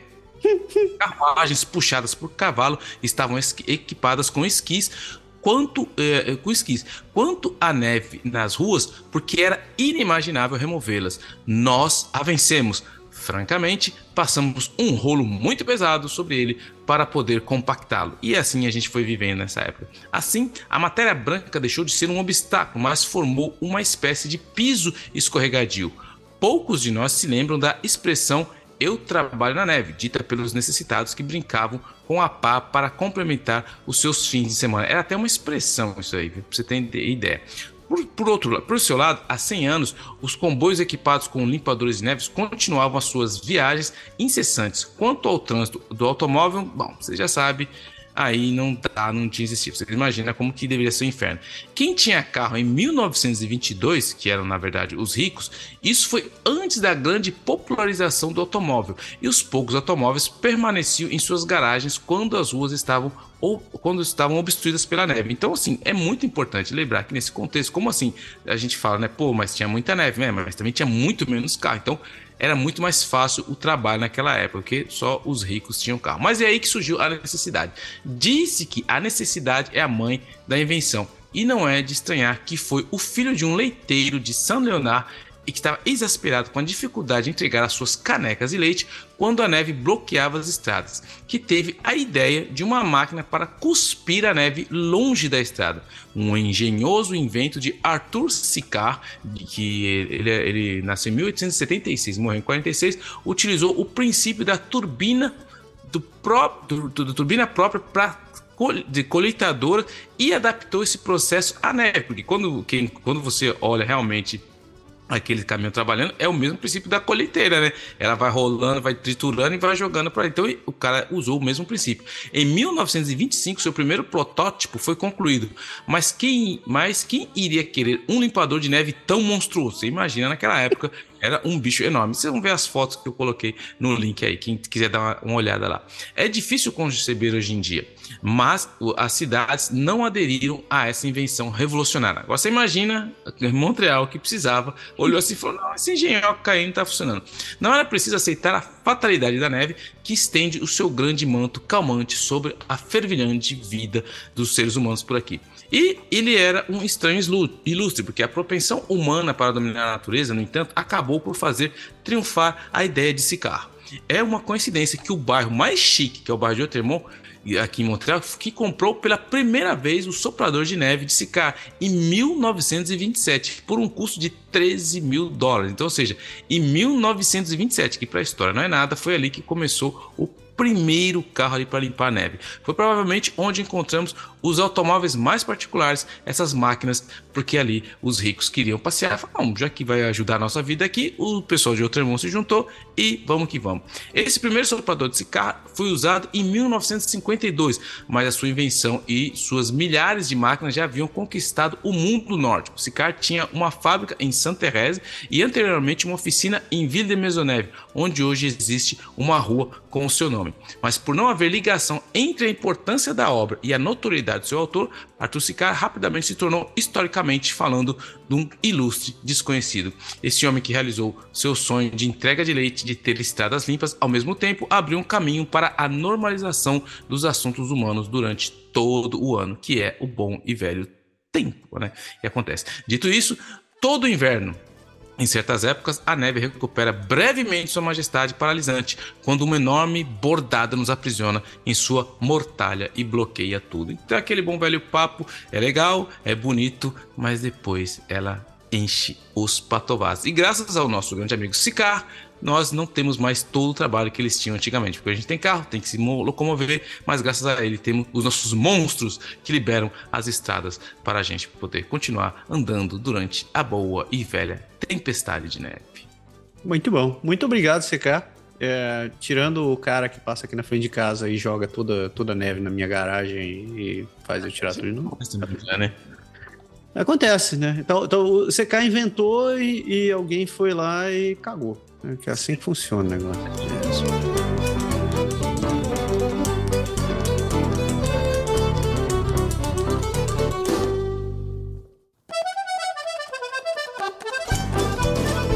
Amareuske Ademare. Então chegamos nas duas províncias gigantescas, que geralmente eu tenho notícia para Dedel.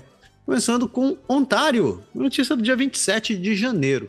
Um grupo se formou para construir um pequeno reator nuclear modular em Ontário o departamento de Vai da Merda mandou avisar que enviou um memorando. A uh, Ontario Power Generation, a GE Hitachi Nuclear Energy, a SNC Lavalan, oh meu Deus, e a AECOM estão unindo forças para construir um pequeno reator nuclear modular em Ontário.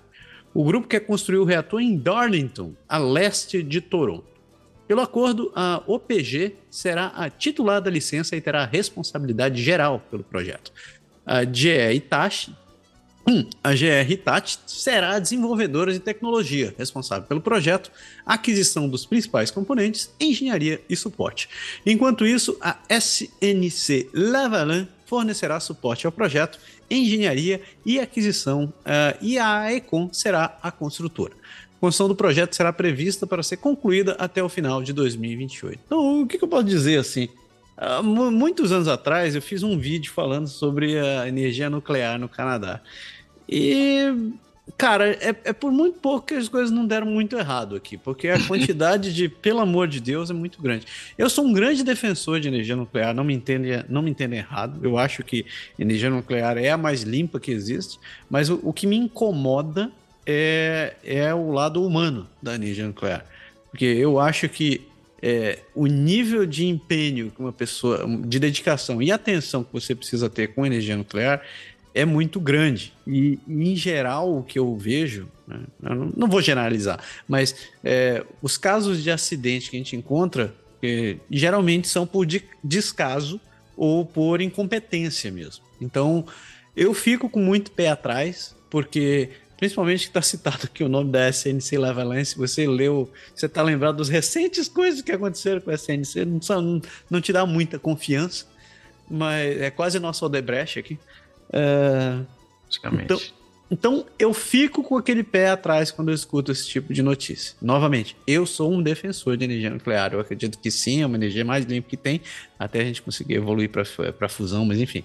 É, eu fico com o pé atrás. Né? E, e, a região de Ontário é conhecida por ter tido vários acidentes. Então, tomara que eu esteja errado. Né? Tomara que eu esteja errado. Espero muito que eu esteja errado. Só me vem à cabeça o desenho dos Simpsons.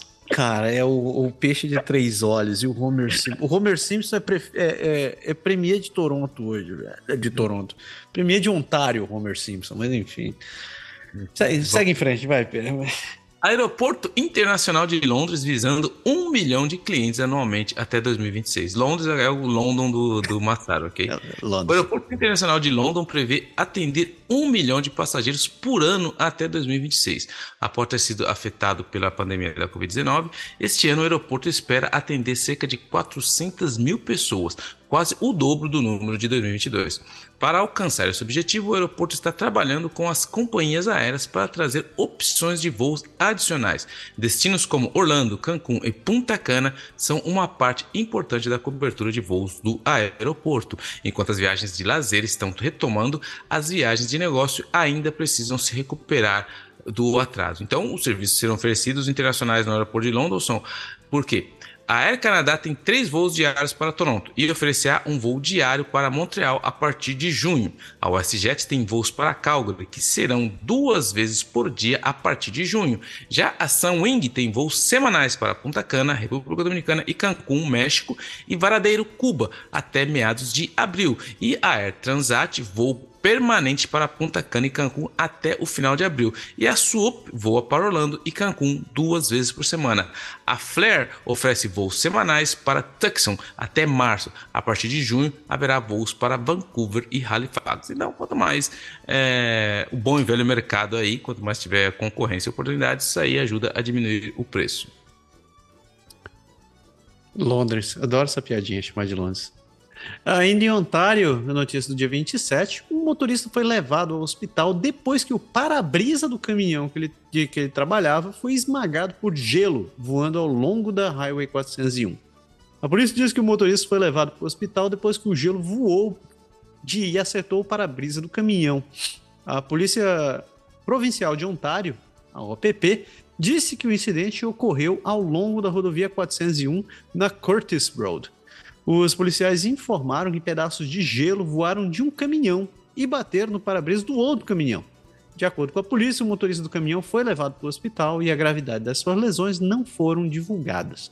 A polícia disse que a faixa que liga a rodovia 418 foi bloqueada como resultado do incidente. Eu sou um cara chato que eu fico repetindo isso aqui milhões de vezes, né? É, mas você que tem carro, sai de manhã, que está, geralmente sai atrasado, pare aqueles benditos cinco minutos para limpar a neve de cima do seu carro. Tire aquela camada que fica ali em cima. Você pode achar bonitinho fazer aquele moicano e sair, deixar a neve, o vento tirar aquilo ali, mas pode ter um, um, um bendito de um bloco de gelo ali que quando você só vai sentir o negócio descolando do seu carro. Se tiver um cara atrás de você e aquilo ali acertar, cara, o estrago pode ser medonho, né? Podendo tirar a vida de quem está dirigindo. Então, pare lá aqueles cinco minutos, limpe o bendito do seu carro. Você não vai, não, vai ser o fim do mundo você chegar um pouco atrasado, ou se lembre de acordar mais cedo para poder fazer as coisas, mas pela madrugada. É, e é, é essa questão, esses iglu móveis aí, né? Porque é um iglu móvel que você tá andando na rua e vira, e geralmente o cara não tira aquilo quando cai a primeira vez é um gelinho fino, mas depois com o frio que faz aqui congela, vira uma pedra de gelo. É como é. se você estivesse dirigindo e alguém pega uma pedra de gelo em alta velocidade e joga no seu carro, na sua cara. Então imagina o estrago que vai fazer de quem estiver dirigindo. Mas enfim, tá dada a dica aí. Segue em frente. A polícia em Toronto vai aumentar a presença nos trens, eh, nas estações de metrô devido à violência. A polícia de Toronto anunciou que mais de 80 policiais estarão presentes nas estações de metrô da cidade para melhorar a segurança pública após recentes incidentes violentos. Os passageiros têm reações mistas, com alguns se sentindo mais seguros com a presença de policial, enquanto outros acreditam que o dinheiro poderia ser melhor gasto em soluções de longo prazo, como moradia e recursos de saúde mental. A Amalgamated Transit Union local, o 113, que é o, o, o, sindicato, pede a todos os níveis do governo que trabalhem com o sistema de trânsito para abordar as causas subjacentes. Sub, subjacentes da, quase não sai, subjacentes da violência. Então, assim, é, é, essa questão a gente já falou muito aqui, é, a questão de saúde mental no Canadá é muito grande, é, pelo menos aqui no Quebec, 80% das chamadas da polícia relativas são à saúde mental, mas a gente sabe que no metrô se concentra muito esses problemas. Então, assim, é, é um problema que não tem jeito, só vai, tem que colocar o policial lá, porque você tem um doido que pode atacar a qualquer hora, em qualquer momento, enfim. Ainda ali em, em, em Ontário, o Michael Wentworth foi condenado à prisão perpétua por assassinato. O Michael Wentworth foi, foi acusado por cinco foi, recebeu cinco acusações, né? foi condenado por cinco acusações depois do final de seu julgamento em Kingston. Ele foi considerado culpado de assassinato em primeiro grau nos assassinatos de Richard Kimball e Stephen Saint-Denis, bem como incêndio criminoso relacionado a um atentado a um carro em Toronto em 2000. Wentworth também foi condenado por roubo de um banco em 1996 e por e pelo roubo de Henrietta Knight, uma mulher de 92 anos, mas foi considerada inocente no assassinato culposo da mulher idosa. A juíza afirmou que não há perspectiva de reabilitação para Wentworth, que foi condenado à prisão perpétua pelos assassinatos. Cidadãozinho, mas fichinha agradável, né? Então, e, e, isso é interessante também quando a gente fala de, de, de, de código penal, de essas coisas aqui, porque é, eu vi uma, uma, notícia outro dia de uma mulher que ela passou oito anos de um processo com um cara, toda uma questão entre ela e o, o, o acusado. E, e, no final eles falam que. Porque no Canadá a gente tem que ter noção que eles, eles pregam muito a reabilitação. Uhum. Não é que nos Estados Unidos que prega realmente a prisão. Eles acreditam muito na reabilitação. Só que teve o Harper, ele tinha. Eh, quando o, o, ministro conservador Harper entrou, ele, ele, ele foi muito ligado a essa questão do, do, dos conservadores americanos também. Ele aumentou muitas penas. Então tinha muitos crimes que já tinham penas definidas, de muito longo tempo. Só que aí o Trudeau entrou e ele derrubou muito dessas penas. Falou: não, não, essas penas são longas. Só que essa acabou criando uma falha, porque tem muita gente que acaba causando crimes e acaba não sendo condenado, como foi no caso desse caso que eu estava comentando agora. Mas enfim. É, é, muito complicado isso, porque eu entendo todas as questões mentais, não adianta encher as cadeias, tudo, enfim, tudo bem, entendo isso. Mas tem, tem casos, cara, que realmente tem que tacar o cara lá e perder a chave, enfim. Viu que o Japão teve um cara que foi condenado à forca essa semana, né, cara? Eu não vi. E que o Japão tem, tem pena de morte ainda, né? E o cara foi condenado à forca. Sim, então. É, ainda em Ontário, notícia do dia 28, a ex-prefeita de Mississauga, Hazel McCallion, faleceu aos 101 anos. Sim, a Hazel, por uh, figura, figuraça. Já é, falou dela.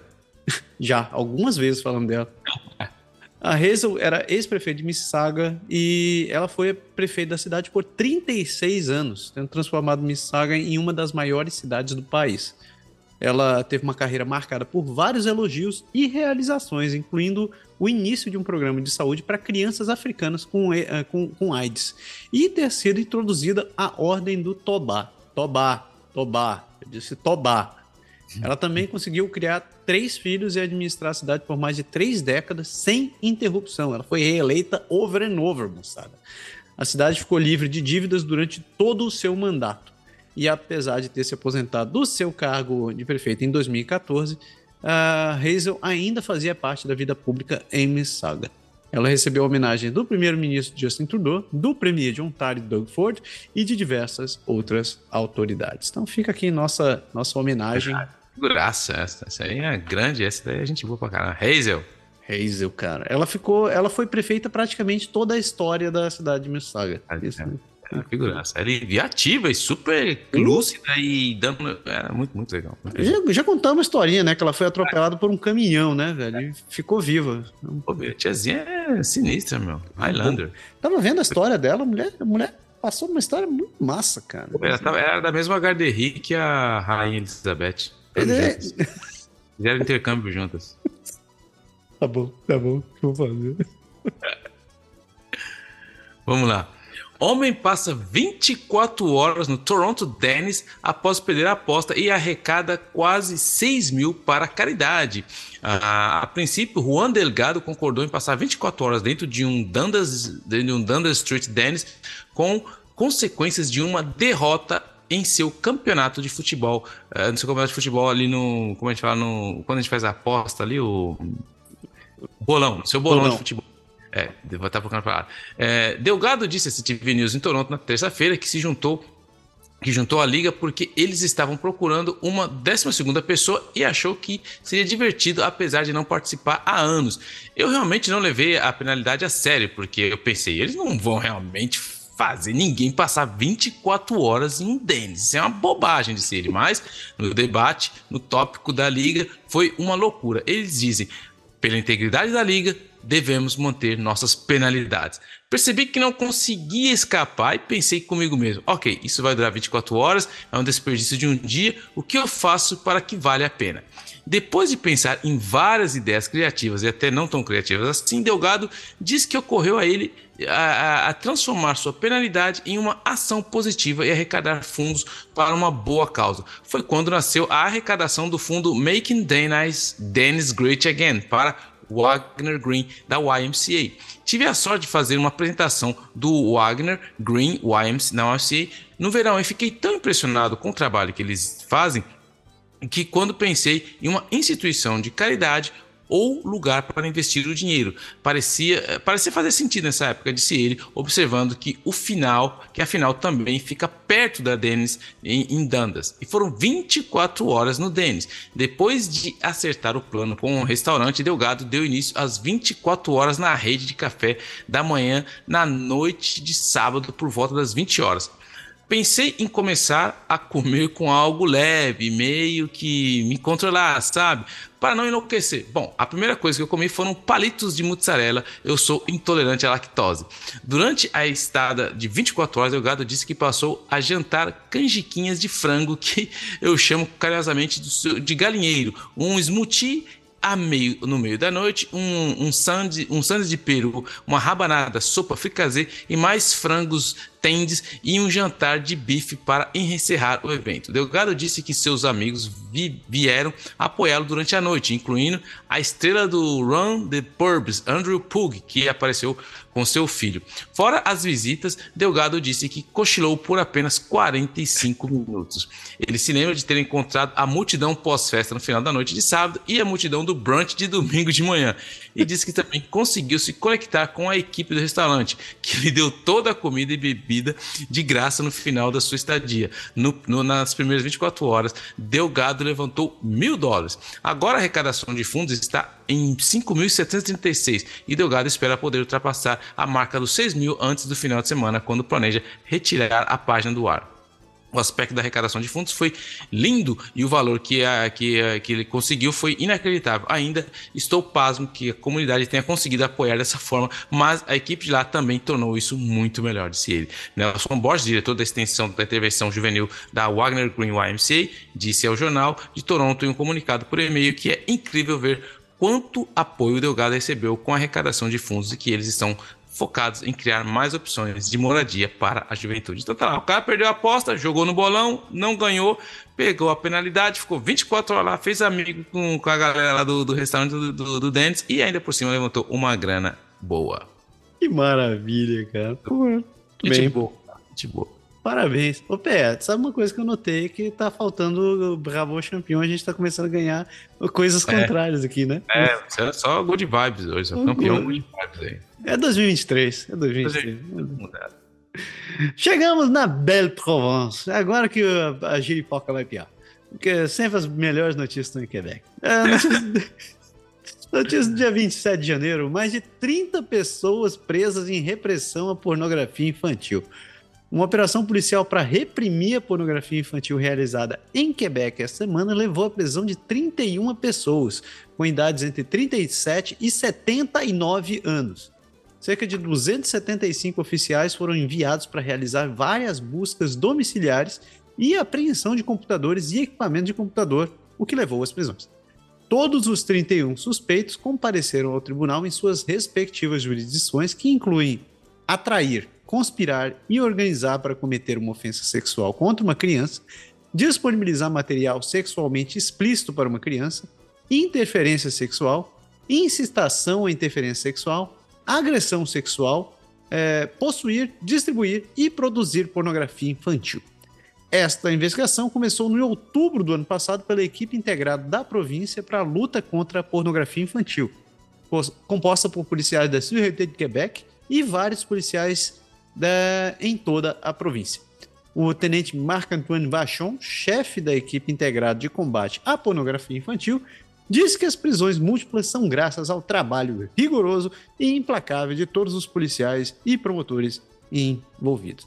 Parabéns para a polícia de Quebec, quero dizer isso, que todo mundo que foi preso aí, envolvido com esse negócio, eu espero que espero que tenha uma vida bem desagradável, bem e... desagradável.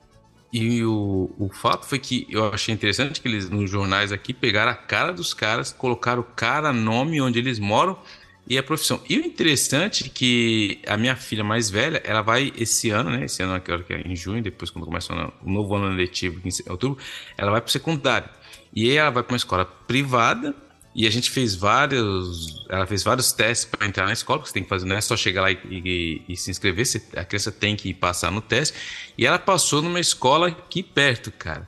E engraçado que a gente já tinha decidido para outra escola. Um dos caras que estavam nessa. que foram presos nessa repressão aí era professor nessa escola que ela passou. É, e aí até a escola mandou um e-mail explicando, ó, oh, tal, a gente tá vendo o cara, estamos ajudando a polícia, o cara já foi suspenso. Mas, tipo assim, imagina a onda de gente que fala, escola boa, escola excelente, a gente não tô querendo julgar a escola pelo, pela única maçã podre, mas, mas é complicado. Sim.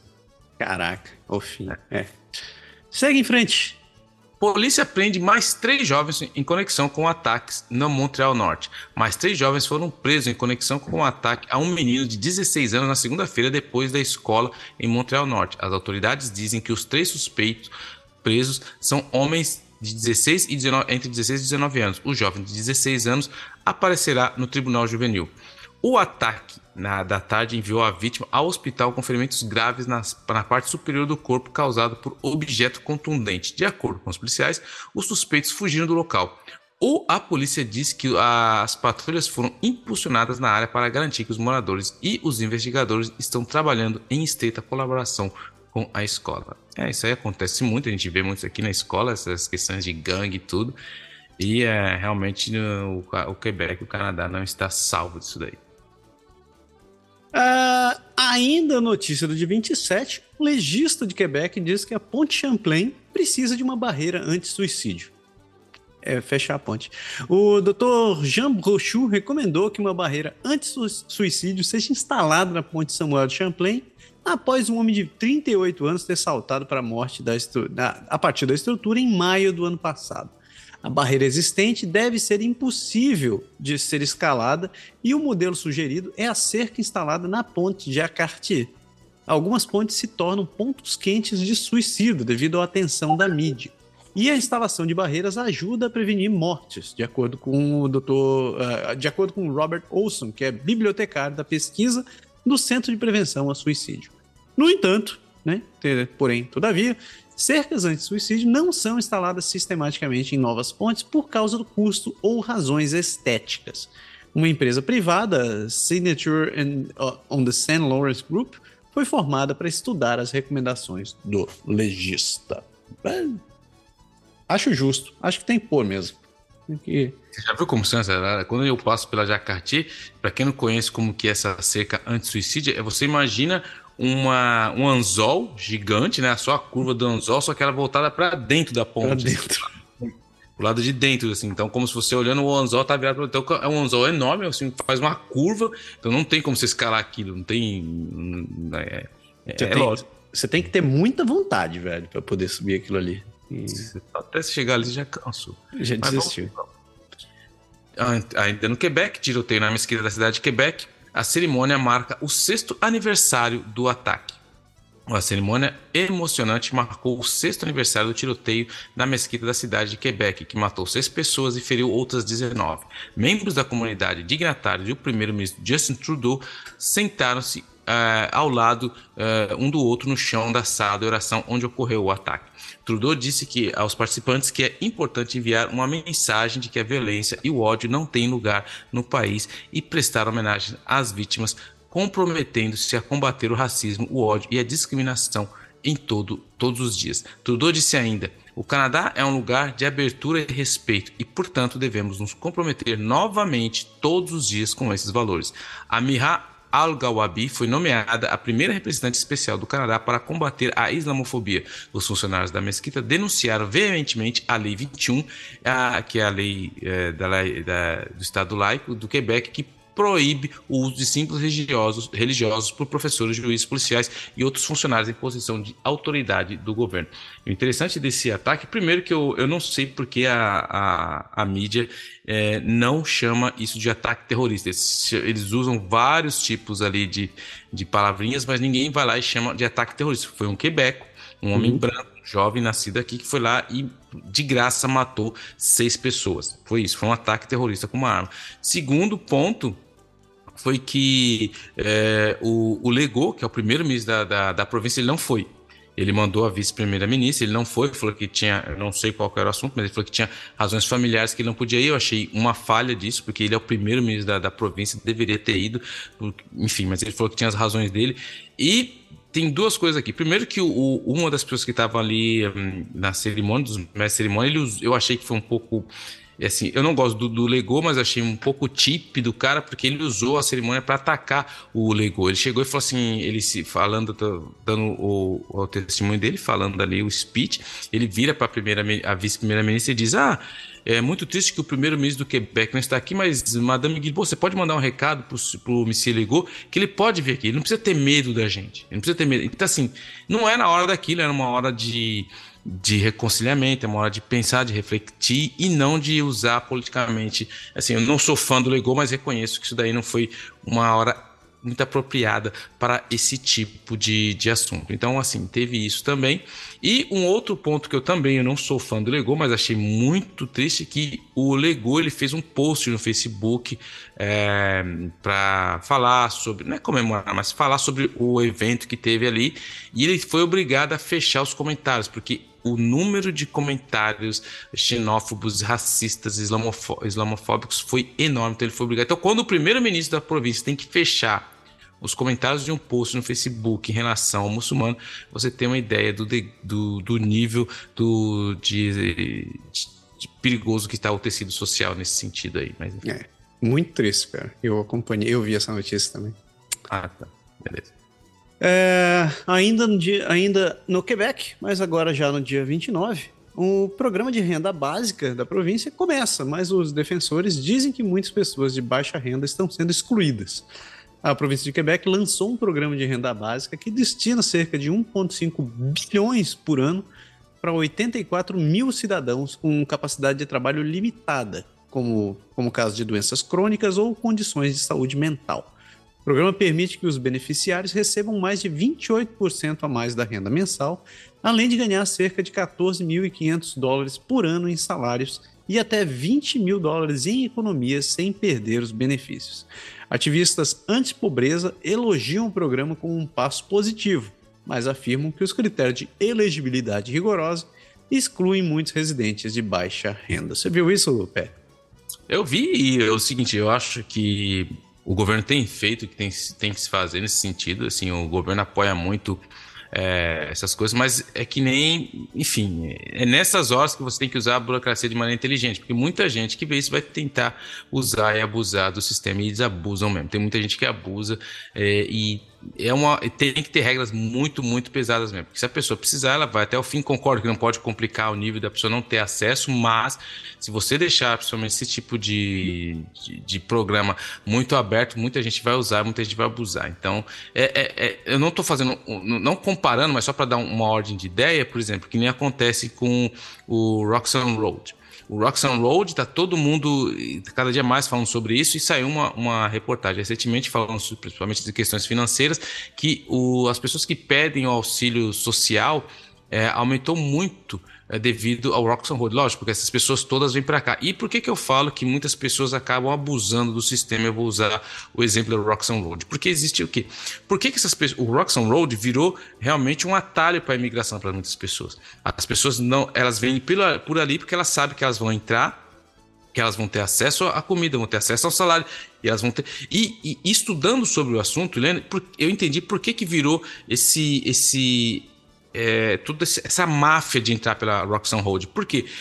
Se uma pessoa, e porque a gente já falou daqui da questão do terceiro país seguro, se a pessoa sai de um país que pega num país seguro, que tem um acordo com o Canadá, você não pode mandar essa pessoa porque ela vem de um país seguro. A gente já explicou isso aqui, está tentando se rever isso entre o Canadá e os Estados Unidos. Mas o que acontece? Se uma pessoa vem de um terceiro país seguro, que é os Estados Unidos, e ela entra por uma fronteira legal, o que acontece? Os agentes da border que trabalham em fronteiras, como se fosse um aeroporto, as fronteiras que você entra de maneira legal, eles têm treinamento para ah, se a pessoa chega aqui e fala, eu sou um refugiado, ela, o agente ele tem formação e tem autoridade, autonomia para na hora decidir se essa pessoa vai ficar ou se ela vai voltar. Se ele decidir que você não é, não se enquadra nos critérios do refugiado, você automaticamente volta para o país que você veio, você não consegue entrar no Canadá. Já no Roxham Road, os agentes não podem fazer isso. Então, quando a pessoa entra pelo Roxham Road, ela fala, ela se declara refugiado, mas o agente não pode tomar essa decisão de, de mandar a pessoa de volta. O que, que ele tem que fazer? Ele tem que abrir um processo. E quando a pessoa entra por um caminho ilegal, ele tem direito a apelar. O que ele não tem direito se ele for automaticamente refutado numa, numa fronteira legal. Então, por que isso? Por isso que virou um caminho para o Roxanne Road, porque o cara entra, ele sabe que ele não vai ser mandado embora, ele vai ficar no mínimo três anos ali de processo e tal, não sei o que. Se, se ele for recusado, viram uma, uma, ele pode apelar. Então, ou seja, o cara tem mais ou menos uns cinco anos ou mais dentro desse processo. Só que o que acontece? Nesse processo, se ele vai se integrar à sociedade, eu não estou aqui julgando se a pessoa é boa ou má para a sociedade. Estou colocando os fatos, estou explicando de maneira pragmática. Porque quando as pessoas começam a fazer esse debate, a parte do lado emocional, nossa, mas são pessoas que estão sofrendo. Não é esse o ponto. Eu estou falando de maneira pragmática o que acontece segundo a lei. Então, quando o cara chega aqui, ele vai passar cinco anos aqui, o filho já está na escola, ele já está no trabalho, ele já. Como que muitas vezes essa criança que nasceu aqui nem conhece o país de origem do pai, e aí vai ter todo aquele esforço, aí entra pelo lado humanitário, pô, mas o cara já está aqui, o cara já contribui, mas de maneira pragmática é alguém que cortou a filha de alguém que está esperando vir legalmente. Esse é meu ponto. Voto com o relator. Não tem nem, tem nem roupa para discutir sobre isso. Mas vamos que vamos. Ainda aqui no Quebec, aqui, notícias tristes aí, notícias do que eu gosto aqui. Vocês vão entender porque fala de fraude, é por isso, porque eu gosto de ver as pessoas. Não, não, não é isso não. Aqui, arruinada por, gol, por um golpista cibernético, uma senhora de 71 anos perde todas as suas economias. Enganada por seu suposto amante online, uma mulher de 71 anos desperdiçou todas as economias de sua vida, mais de 100 mil dólares, esperando por um doce romance e agora está lutando para pagar o aluguel e comer. Se a moradora de Rapantini aceita contar sua história, é para evitar que outras pessoas passem por tamanha humilhação e tantas preocupações financeiras. Em várias ocasiões, durante o seu encontro com o, o jornal é, que fez a matéria, cuja identidade elas ocultadas, eles ocultaram, ela afirmou que se sente muito envergonhada. Não me julgue, por favor, ela pediu, caindo no choro. É que até é, que até muito recentemente a senhora de 70 anos mantinha uma relação cibernética com um homem que se dizia francês. Tudo começou no verão de 2021, poucos meses após a morte do seu esposo, dos últimos 20 anos, quando a solidão começou a pesar muito, muito para muitos nesse período da pandemia. Por sugestão de um amigo, ela se inscreveu em um site de namoro online, foi lá que ela conheceu o Jean-Claude, que é um nome fictício. E ali começaram as desculpas falsas, porque rapidamente o homem é, dos seus 50 anos pediu-lhe dinheiro para consertar seu carro, alegando é, que suas contas estavam temporariamente bloqueadas. Ele então enviou a, a ele um cartão presente da Visa pré-pago, o primeiro de uma longa série. Durante os 18 meses que seguiram, todos os pretextos serviram para lhe arrancar dinheiro. Todas as vezes era o objetivo de visitá-lo e abrir um negócio em Montreal. Ele, ela disse que pagou a ele pelo menos 50 passagens de avião. Problema de visto, perda de voo, problemas mecânicos com o avião, confinamento devido à Covid, falha no teste de, de, de depistagem. A vítima não conta com as falsas desculpas que ele deu. Eu te amo, eu não quero nada mais para nós do que a felicidade compartilhada sem medo de manhã. Você pode contar comigo sempre, disse Jean-Claude, escrevendo para ela, para tentar convencer. Quando ela ficou na defensiva sobre a recusa dele em pagá-la, ele sempre encontrou uma maneira de manipulá-la para continuar a enviar dinheiro, explica ela. Eu sou apenas um homem que tem problemas agora, isso é tudo, disse o Jean-Claude, mas isso não é eterno, porque mais cedo ou mais tarde meus problemas serão resolvidos. É então, e então farei de você a mulher mais feliz do mundo. Você tem minhas palavras. Ela acabou enviando a ele todas as suas economias, uma, uma quantia de 120 mil dólares. A senhora queria viver uma boa aposentadoria e viajar pela primeira vez na vida com esse dinheiro. Estou tão envergonhada se você soubesse, disse ela. Eu me sentia sozinha e tinha medo de perdê-lo se parasse. Eu bati em uma parede quando acordei de manhã com 7 dólares em minha conta. E ela agora está vivendo de ajuda alimentar, porque embora já tenha deixado de enviar dinheiro, a septuagenária encontra-se com enormes problemas financeiros. Sua pensão de velhice não é suficiente para sustentá-la e, ocorre, e, corre o risco de ser despejada do seu alojamento. Ela também deve recorrer à ajuda alimentar pela primeira vez na vida, ela que sempre viveu confortavelmente. Estou convencida de que há mais pessoas de que você pensa que, que são vítimas desse tipo de fraude e quero alertá-las para não deixarem enganar, concluiu ela. Então, assim, é triste. A realidade, a gente já falou muito sobre isso daqui. Acontece muitas pessoas que aproveitam toda a engenharia social, enfim, acontece. Mas, infelizmente, mais uma vez aconteceu aí no Quebec. Cara, que. Cara, 70 anos, cara. Isso é, isso é muito triste, porque eu vejo o que acontece quando as pessoas começam a ficar idosas, especialmente quando você perde seu companheiro, sua companheira, depois de uma depois de uma idade que você já tá. Ah, como é que se chama? Você já tá mais acomodado, você já tá só, só relaxado na vida. Putz, cara, como. Esse é outro que eu espero que tenha uma vida bem desagradável, que ah, 120 mil. Ainda em Quebec, o cardeal de Quebec, Marco Elé, deve se aposentar depois de supervisionar o cargo de bispos no Vaticano. Eita, nós! O cardeal Marco Elé anunciou que se aposentará em abril após ser acusado de má conduta sexual. Ele passou três anos além da idade da aposentadoria e agradeceu ao Papa Francisco por aceitar sua renúncia. O Elé não abordou as acusações, mas contestou uma das alegações de difamação do Tribunal Superior de Quebec. O sucessor de Ouellet, Revaux, também dirigirá a Comissão do Vaticano para a América Latina. Uma investigação do Vaticano foi realizada após a segunda alegação contra Coelé, mas o Papa Francisco decidiu não manter a acusação. Eita, nós, né? Você me lembrou? Ah, rapaz, tá, muito bem. É, né, o que, eu posso dizer dessa história? Né? A igreja escondendo, escondendo esqueletos dentro do armário? O esqueleto tá andando ainda, né? Ah. E ele é interessante que ele é um cara muito, ele é muito bem conectado com o Papa Francisco e ele teve, ele teve um processo aqui no Quebec que a, a vítima ficou por muito tempo não divulgar o nome dela, mas ela resolveu dar o nome dela, ela explicando o que tinha acontecido na igreja, tudo, ele não foi acusado e ele tá em represália, tá processando a menina agora, a mulher agora. Então, ele tá processando ela porque diz que é difamação, não sei o quê, mas já tem uma outra vítima agora que está aqui em Quebec que também tá acusando ele. Mas, assim, é aquela coisa. Todo mundo sabia, ninguém falou nada e segue o jogo porque a gente vai protegendo um ao outro por aí. Cara, que sujeira miserável. Espero que é. esse senhor tenha o que merece. Ou não. Fecha e... Quebec. Fechando o Quebec aqui, ó, notícia triste, cara. Notícia de morte, mano. É uma morte que marcou muito o, o, o, Quebec e todo o Canadá. Porque quem previa a primavera de Quebec, a nossa Fred La Marmota, morreu um dia antes do dia da marmota. É isso mesmo. A marmota que previu se a primavera chegaria cedo, Fred La Marmota, morreu um dia antes do dia da marmota este ano. E isso é verdade. É tristemente verdade, disse o organizador do comitê uh, Jour de, de Fred, Roberto Blondin, na transmissão ao vivo do evento. Estou anunciando a morte de Fred. Blondin disse que a marmota de 9 anos não acordou quando os organizadores foram ver como ela estava ontem à noite. O evento continuou em Vale de l'Espoir, que é em Quebec, perto da, da, da península de Gaspé. Uma criança foi escolhida para substituir Fred e dar a previsão anual. Blondin puxou uma marmota empalhada da cabana de madeira de Fred e entregou a uma criança que decidiu se a primavera chegaria mais cedo.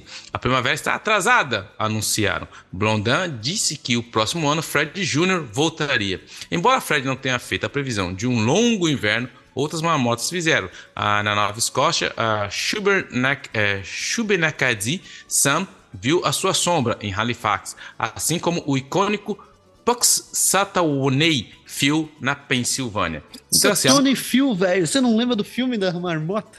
O dia da marmota? Então, não. E aí o que acontece? A marmota morreu, nossa marmota aqui teve até político que foi ele escreveu no tweet falando, pô, perdemos a marmota, mas enfim. Vamos ter o inverno continua e a marmota foi pro vinagre. É isso. Você sabe o que diz, né? A, a, lenda diz que se a marmota não, não vê a sombra, vão ter mais quatro semanas de inverno, né? É, exatamente. Mas você sabe que a lenda diz quando a marmota morre na véspera, né? Vão ser não. 12 anos de inverno. O inverno nunca é. vai acabar, velho. Não duvido muito não aqui, viu? e assim a gente fecha o nosso bloco sobre Ontário e Quebec e na sequência a gente continua e fecha o programa com as marítimas.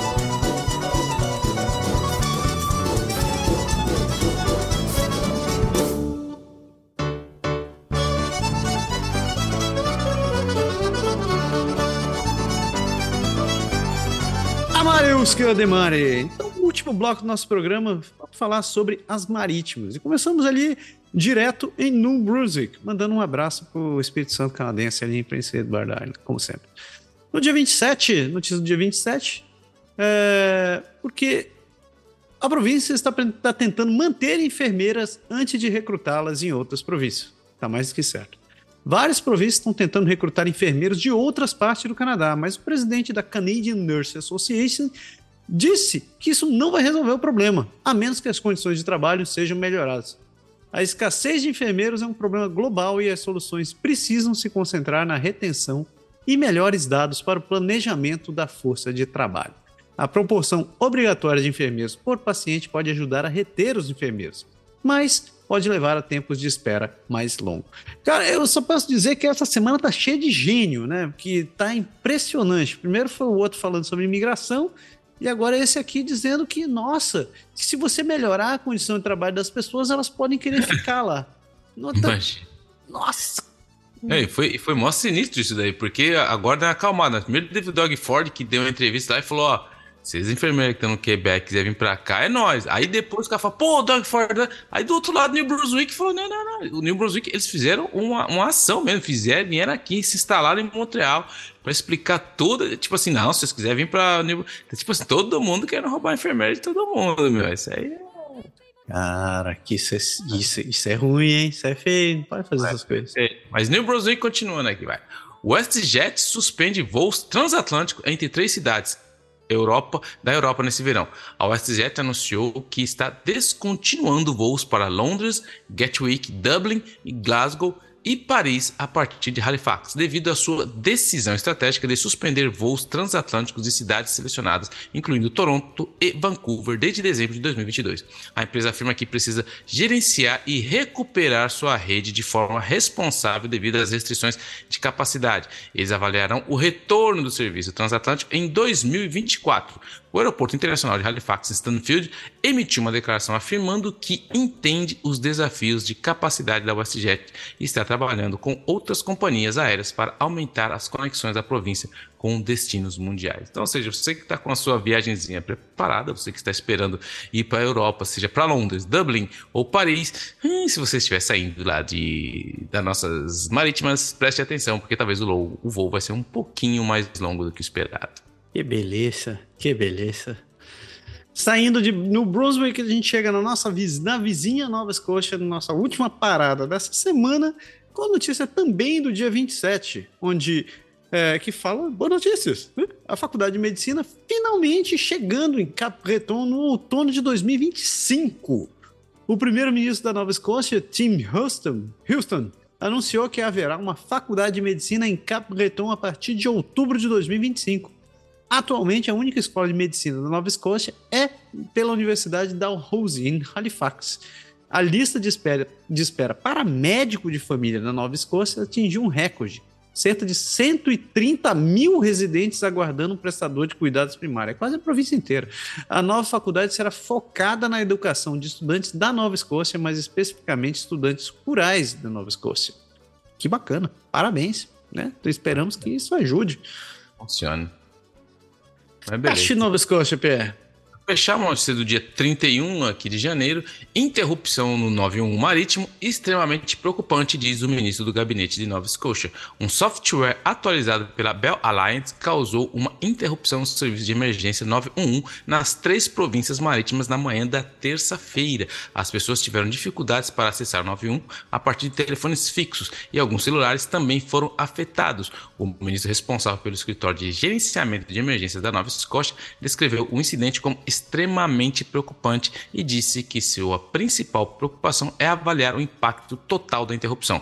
A causa raiz foi uma atualização de software da Bell Alliance introduzida às 6 da manhã que causou falhas inesperadas eh, no processo, no processamento de chamadas para o 91. Como você é especialista de TI, como você sabe como funciona tudo, qualquer atualização, eu não, eu vou me abster de, de me comentar e vou deixar você comentar isso aí. Cara, eu, eu acho. Eu, eu acredito que. Como é que eu vou falar isso de uma maneira sem ser rude? É tudo um bando de imbecil. Assim, que primeiro foi o, a Rogers resolveu fazer. Teve aquele pilhasco alguns anos atrás ali, onde parou o país inteiro. O 911 do país inteiro parou. Parou um monte de coisa, porque também a, a, a, a senilidade de quem assinou esse contrato de dizer que, que só podia não tem redundância, deixou o país inteiro nas mãos de um provedor que não tinha backup. Então, parabéns, né? Isso aí foi muito bom. Aí o que aconteceu? A Bell resolveu fazer a mesma coisa. Eles pensaram assim: ah, não, que não pode ser só a Rogers que faz essas coisas monumentais. Vamos fazer também. Vamos destruir tudo do mesmo jeito, porque também são tão burros quanto eles. E fizeram a mesma burrada. Foi exatamente a mesma burrada. Não teve. Velho, ou contrataram um cara que foi que saiu da Rogers quando foi demitido, feito sacanagem e colocaram ali. Espião, foi lá para fazer essa parte. Os caras disseram assim: ó, oh, vem lá na Rogers, aprende tudo que eles fazem. Não, pode deixar. O cara voltou assim: não, entendeu tudo, tudo. Vamos começar aqui na Nova Escócia. Ele fez: ó, oh, pô, mas fiz igual que eles fizeram lá. Não era assim? Ele, cara, foi. Ah, eu. eu oh, essas coisas me tiram do sério, cara. Mas enfim, parabéns. É já até consegui um candidato aqui para semana. Parabéns, muito bem. Bell Alliance, vocês. Bom. Isso aí. Nossa, ah, essas coisas me tiram do sério. Enfim, com isso, a gente fecha nosso, nosso girão pelo país, fechando aqui em Nova Escócia.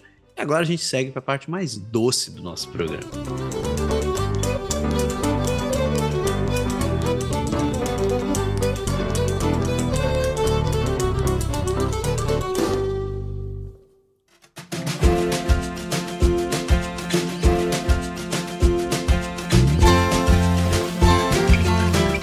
Shack. Cabana Suc. Ah, chegamos na parte de interação com todo mundo legal, as pessoas, todo mundo que escuta a gente, que conversa com a gente. Começando sempre com nossas sugestões. Eu descobri que nós dois temos a mesma sugestão. Ah, é? É, oh. porque você assistiu a mesma coisa que eu essa semana. Ah, Como assim? Então você começa aí, fala aí. Eu não, eu assisti uma série francesa que fala sobre, uh, sobre o papel das mulheres durante a Primeira ah. Guerra. Que você fala Le Combatante. também conhecido como Women at War. É, Women at War, exatamente. Mas assim, é bem legal, cara. É muito interessante. Não sei se você gostou, eu curti, tipo assim, que mostra realmente. Ele pega ali quatro mulheres ali que vão acabar cruzando o caminho ali. Tem a Marguerite, que é uma, uma misteriosa prostituta de Paris, a Caroline, que é impulsionada a chefia da fábrica da família, Agnes, a Agnes, que é a madre superiora de um convento, e, e a Suzane, que é uma enfermeira feminista. Então, assim, o, eu achei muito bem feito a maneira que, assim, primeiro, como você tem a percepção de. A gente sempre vê a guerra da visão masculina, como foi para os homens, os homens que foram se alistaram, que, que foram para a guerra, o que eles passaram, o que eles morreram, mas o papel primordial das mulheres que ficaram nos países, que tiveram que. Cara, isso é uma é pouco contado na história. Tem muito material sobre isso, mas é pouco contado. A gente sabe que elas ajudaram ali e tal, na, na, na, no armamento e tal, mas a maneira que eles contam nessa série é muito legal e mostra realmente ali que, assim, é muito bem feito também, eu achei. Assim, como que foi complicado e, e, e as personagens assim, são tão diferentes ao mesmo tempo o, o que cobre tudo todo a narrativa que é a guerra então como pessoas de em momentos difíceis, em momentos assim de extrema, vamos dizer assim, de, de, onde o ser humano é confrontado na, no pior do seu momento, como, você, como que o ser humano pode trabalhar junto em certas coisas assim. Muito legal, eu gostei, mas eu vou deixar o Massaro falar a opinião dele. Não, eu, eu gostei muito. Eu, eu, eu, confesso que eu não comecei a assistir por vontade própria. Na verdade, eu não comecei a assistir. Eu estava fazendo outras coisas e mulher, minha, minha esposa estava assistindo. E eu começava a prestar atenção, porque eu vi aquele negócio em francês, então o francês tira minha atenção mais fácil que o inglês. Então eu comecei, comecei a assistir, tá? quando eu vi, eu estava assistindo também. Eu gostei muito, é, eu acho que tem esse lado humanizado, é, bem humanizado sobre, sobre a, a questão da, da, participação das mulheres na guerra. Isso eu achei bem legal a questão da ambientação e toca em temas bem sensíveis né, em, com, em relação à sociedade, em relação é, é, ao posicionamento da igreja também, a questão do, do é, das, dos homens que foram para a guerra e a participação das mulheres nisso, a, a, a relação delas com quem foi para a guerra. E, pô, eu achei uma série muito boa. Tem, tem um momento meio, meio, pelo amor de Deus, ali no final, porque. É mas, enfim, é, é, uma, é uma obra de ficção, assim, tudo ali que está acontecendo não, não se passa no lugar real. Uh, mas poderia ter acontecido igual em qualquer outro canto. Então eu gostei, gostei muito, recomendo. Fica aí, eu só via, não lembrava o nome do negócio em inglês, eu só lembrava, começava Le Combattant. Le Combattant. Le Combattant, é bem legal. Nossa, assistindo sériezinha em francês, tá querendo voltar pro Quebec. Não, não, não. não. Atravessa a ponte aí, meu. Não, não ponha palavras na minha boca. e a outra sugestão é, já que a gente está falando do, do mesmo Consciência Negra aqui, é um livro que eu li faz alguns anos. Estou até pensando em reler agora, que é o The Book of Negroes. É um, um livro bem bacana. Ele conta a história é, do ponto de vista de, de, uma mulher que foi, foi traficada da África. O nome dela era Aminata, eu acho. Acho que era Aminata. E ela, ela acabou participando desse, desse chamado Book of Negros, que é. Eu não vou dar spoilers, porque eu acho que a história, apesar de ser uma história, uma história real e já não existe mais spoiler depois de tanto tempo assim, mas eu acho que a constituição do livro é bem legal. Ela, eu não consegui parar de ler, né? Porque foi, foi me levou num, num ritmo insano. E um tempo depois eu descobri que tinha que sair uma série na CBC com é. que foi a adaptação dela. Mas é. Eu não assisti a série inteira ainda, Eu assisti dois episódios, não consegui terminar de assistir a série. Mas o livro foi, cara, foi um daqueles poucos livros que eu, que eu engoli, assim. Foi muito bom.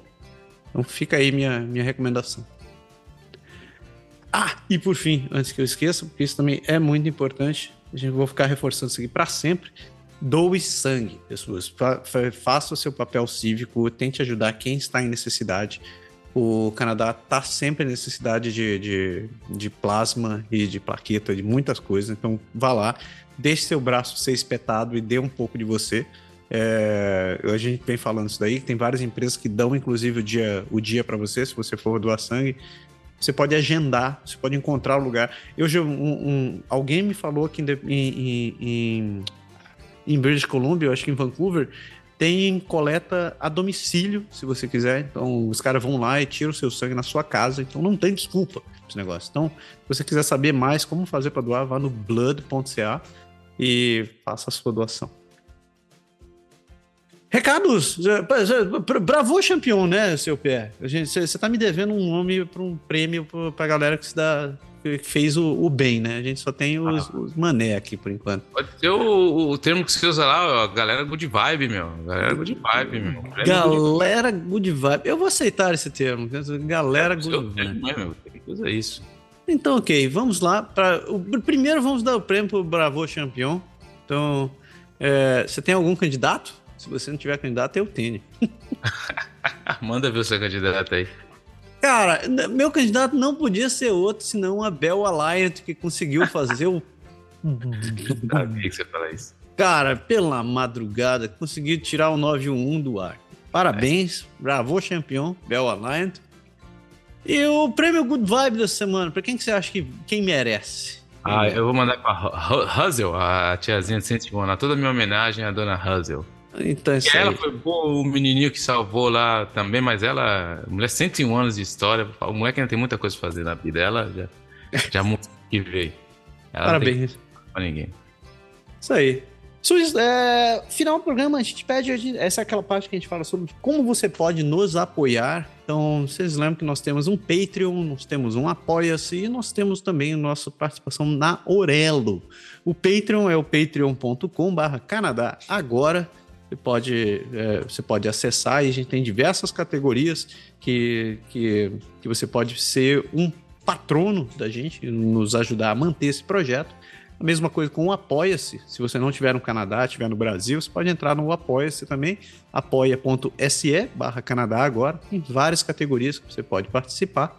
E a mesma coisa com a Aurelo. Né? Você baixa o aplicativo da Aurelo, tem também várias categorias que você pode participar. E mesmo se você escutar pelo aplicativo da Aurelo, você também é, pode vir a nos ajudar.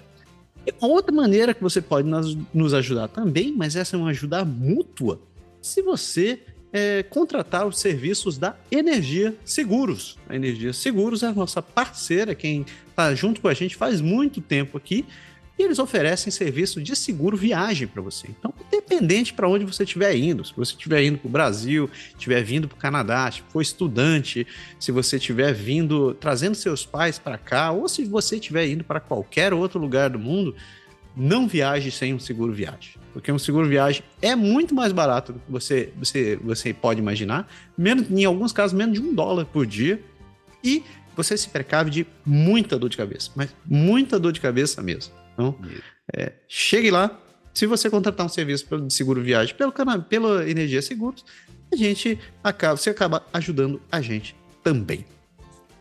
Não deu tempo de pegar os feedbacks do outro programa, nem agradecimentos. Então, fica os agradecimentos geral para todo mundo, principalmente aos nossos patronos aqui. Um grande abraço a todos que nos apoiam. Por favor, ninguém me mandou mensagem dizendo se vocês receberam nossos, nossos mimos no final do ano. Estou preocupado. Eu não sei se todo mundo recebeu. E eu não confio nos Correios. Então, por favor, me avisa. Tá? Escreva pra gente, Pé. Opa, sempre, estamos juntos, que pode nos encontrar no Instagram, Facebook, Twitter, no Crew, Mastodon e no contato arroba canadagora.com. Escreva pra gente, com a gente, sempre é muito importante a comunicação. Nem deu pra, nem, quase não gosta de falar, né, de se comunicar.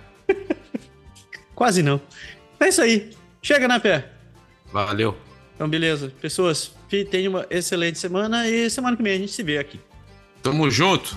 Falou.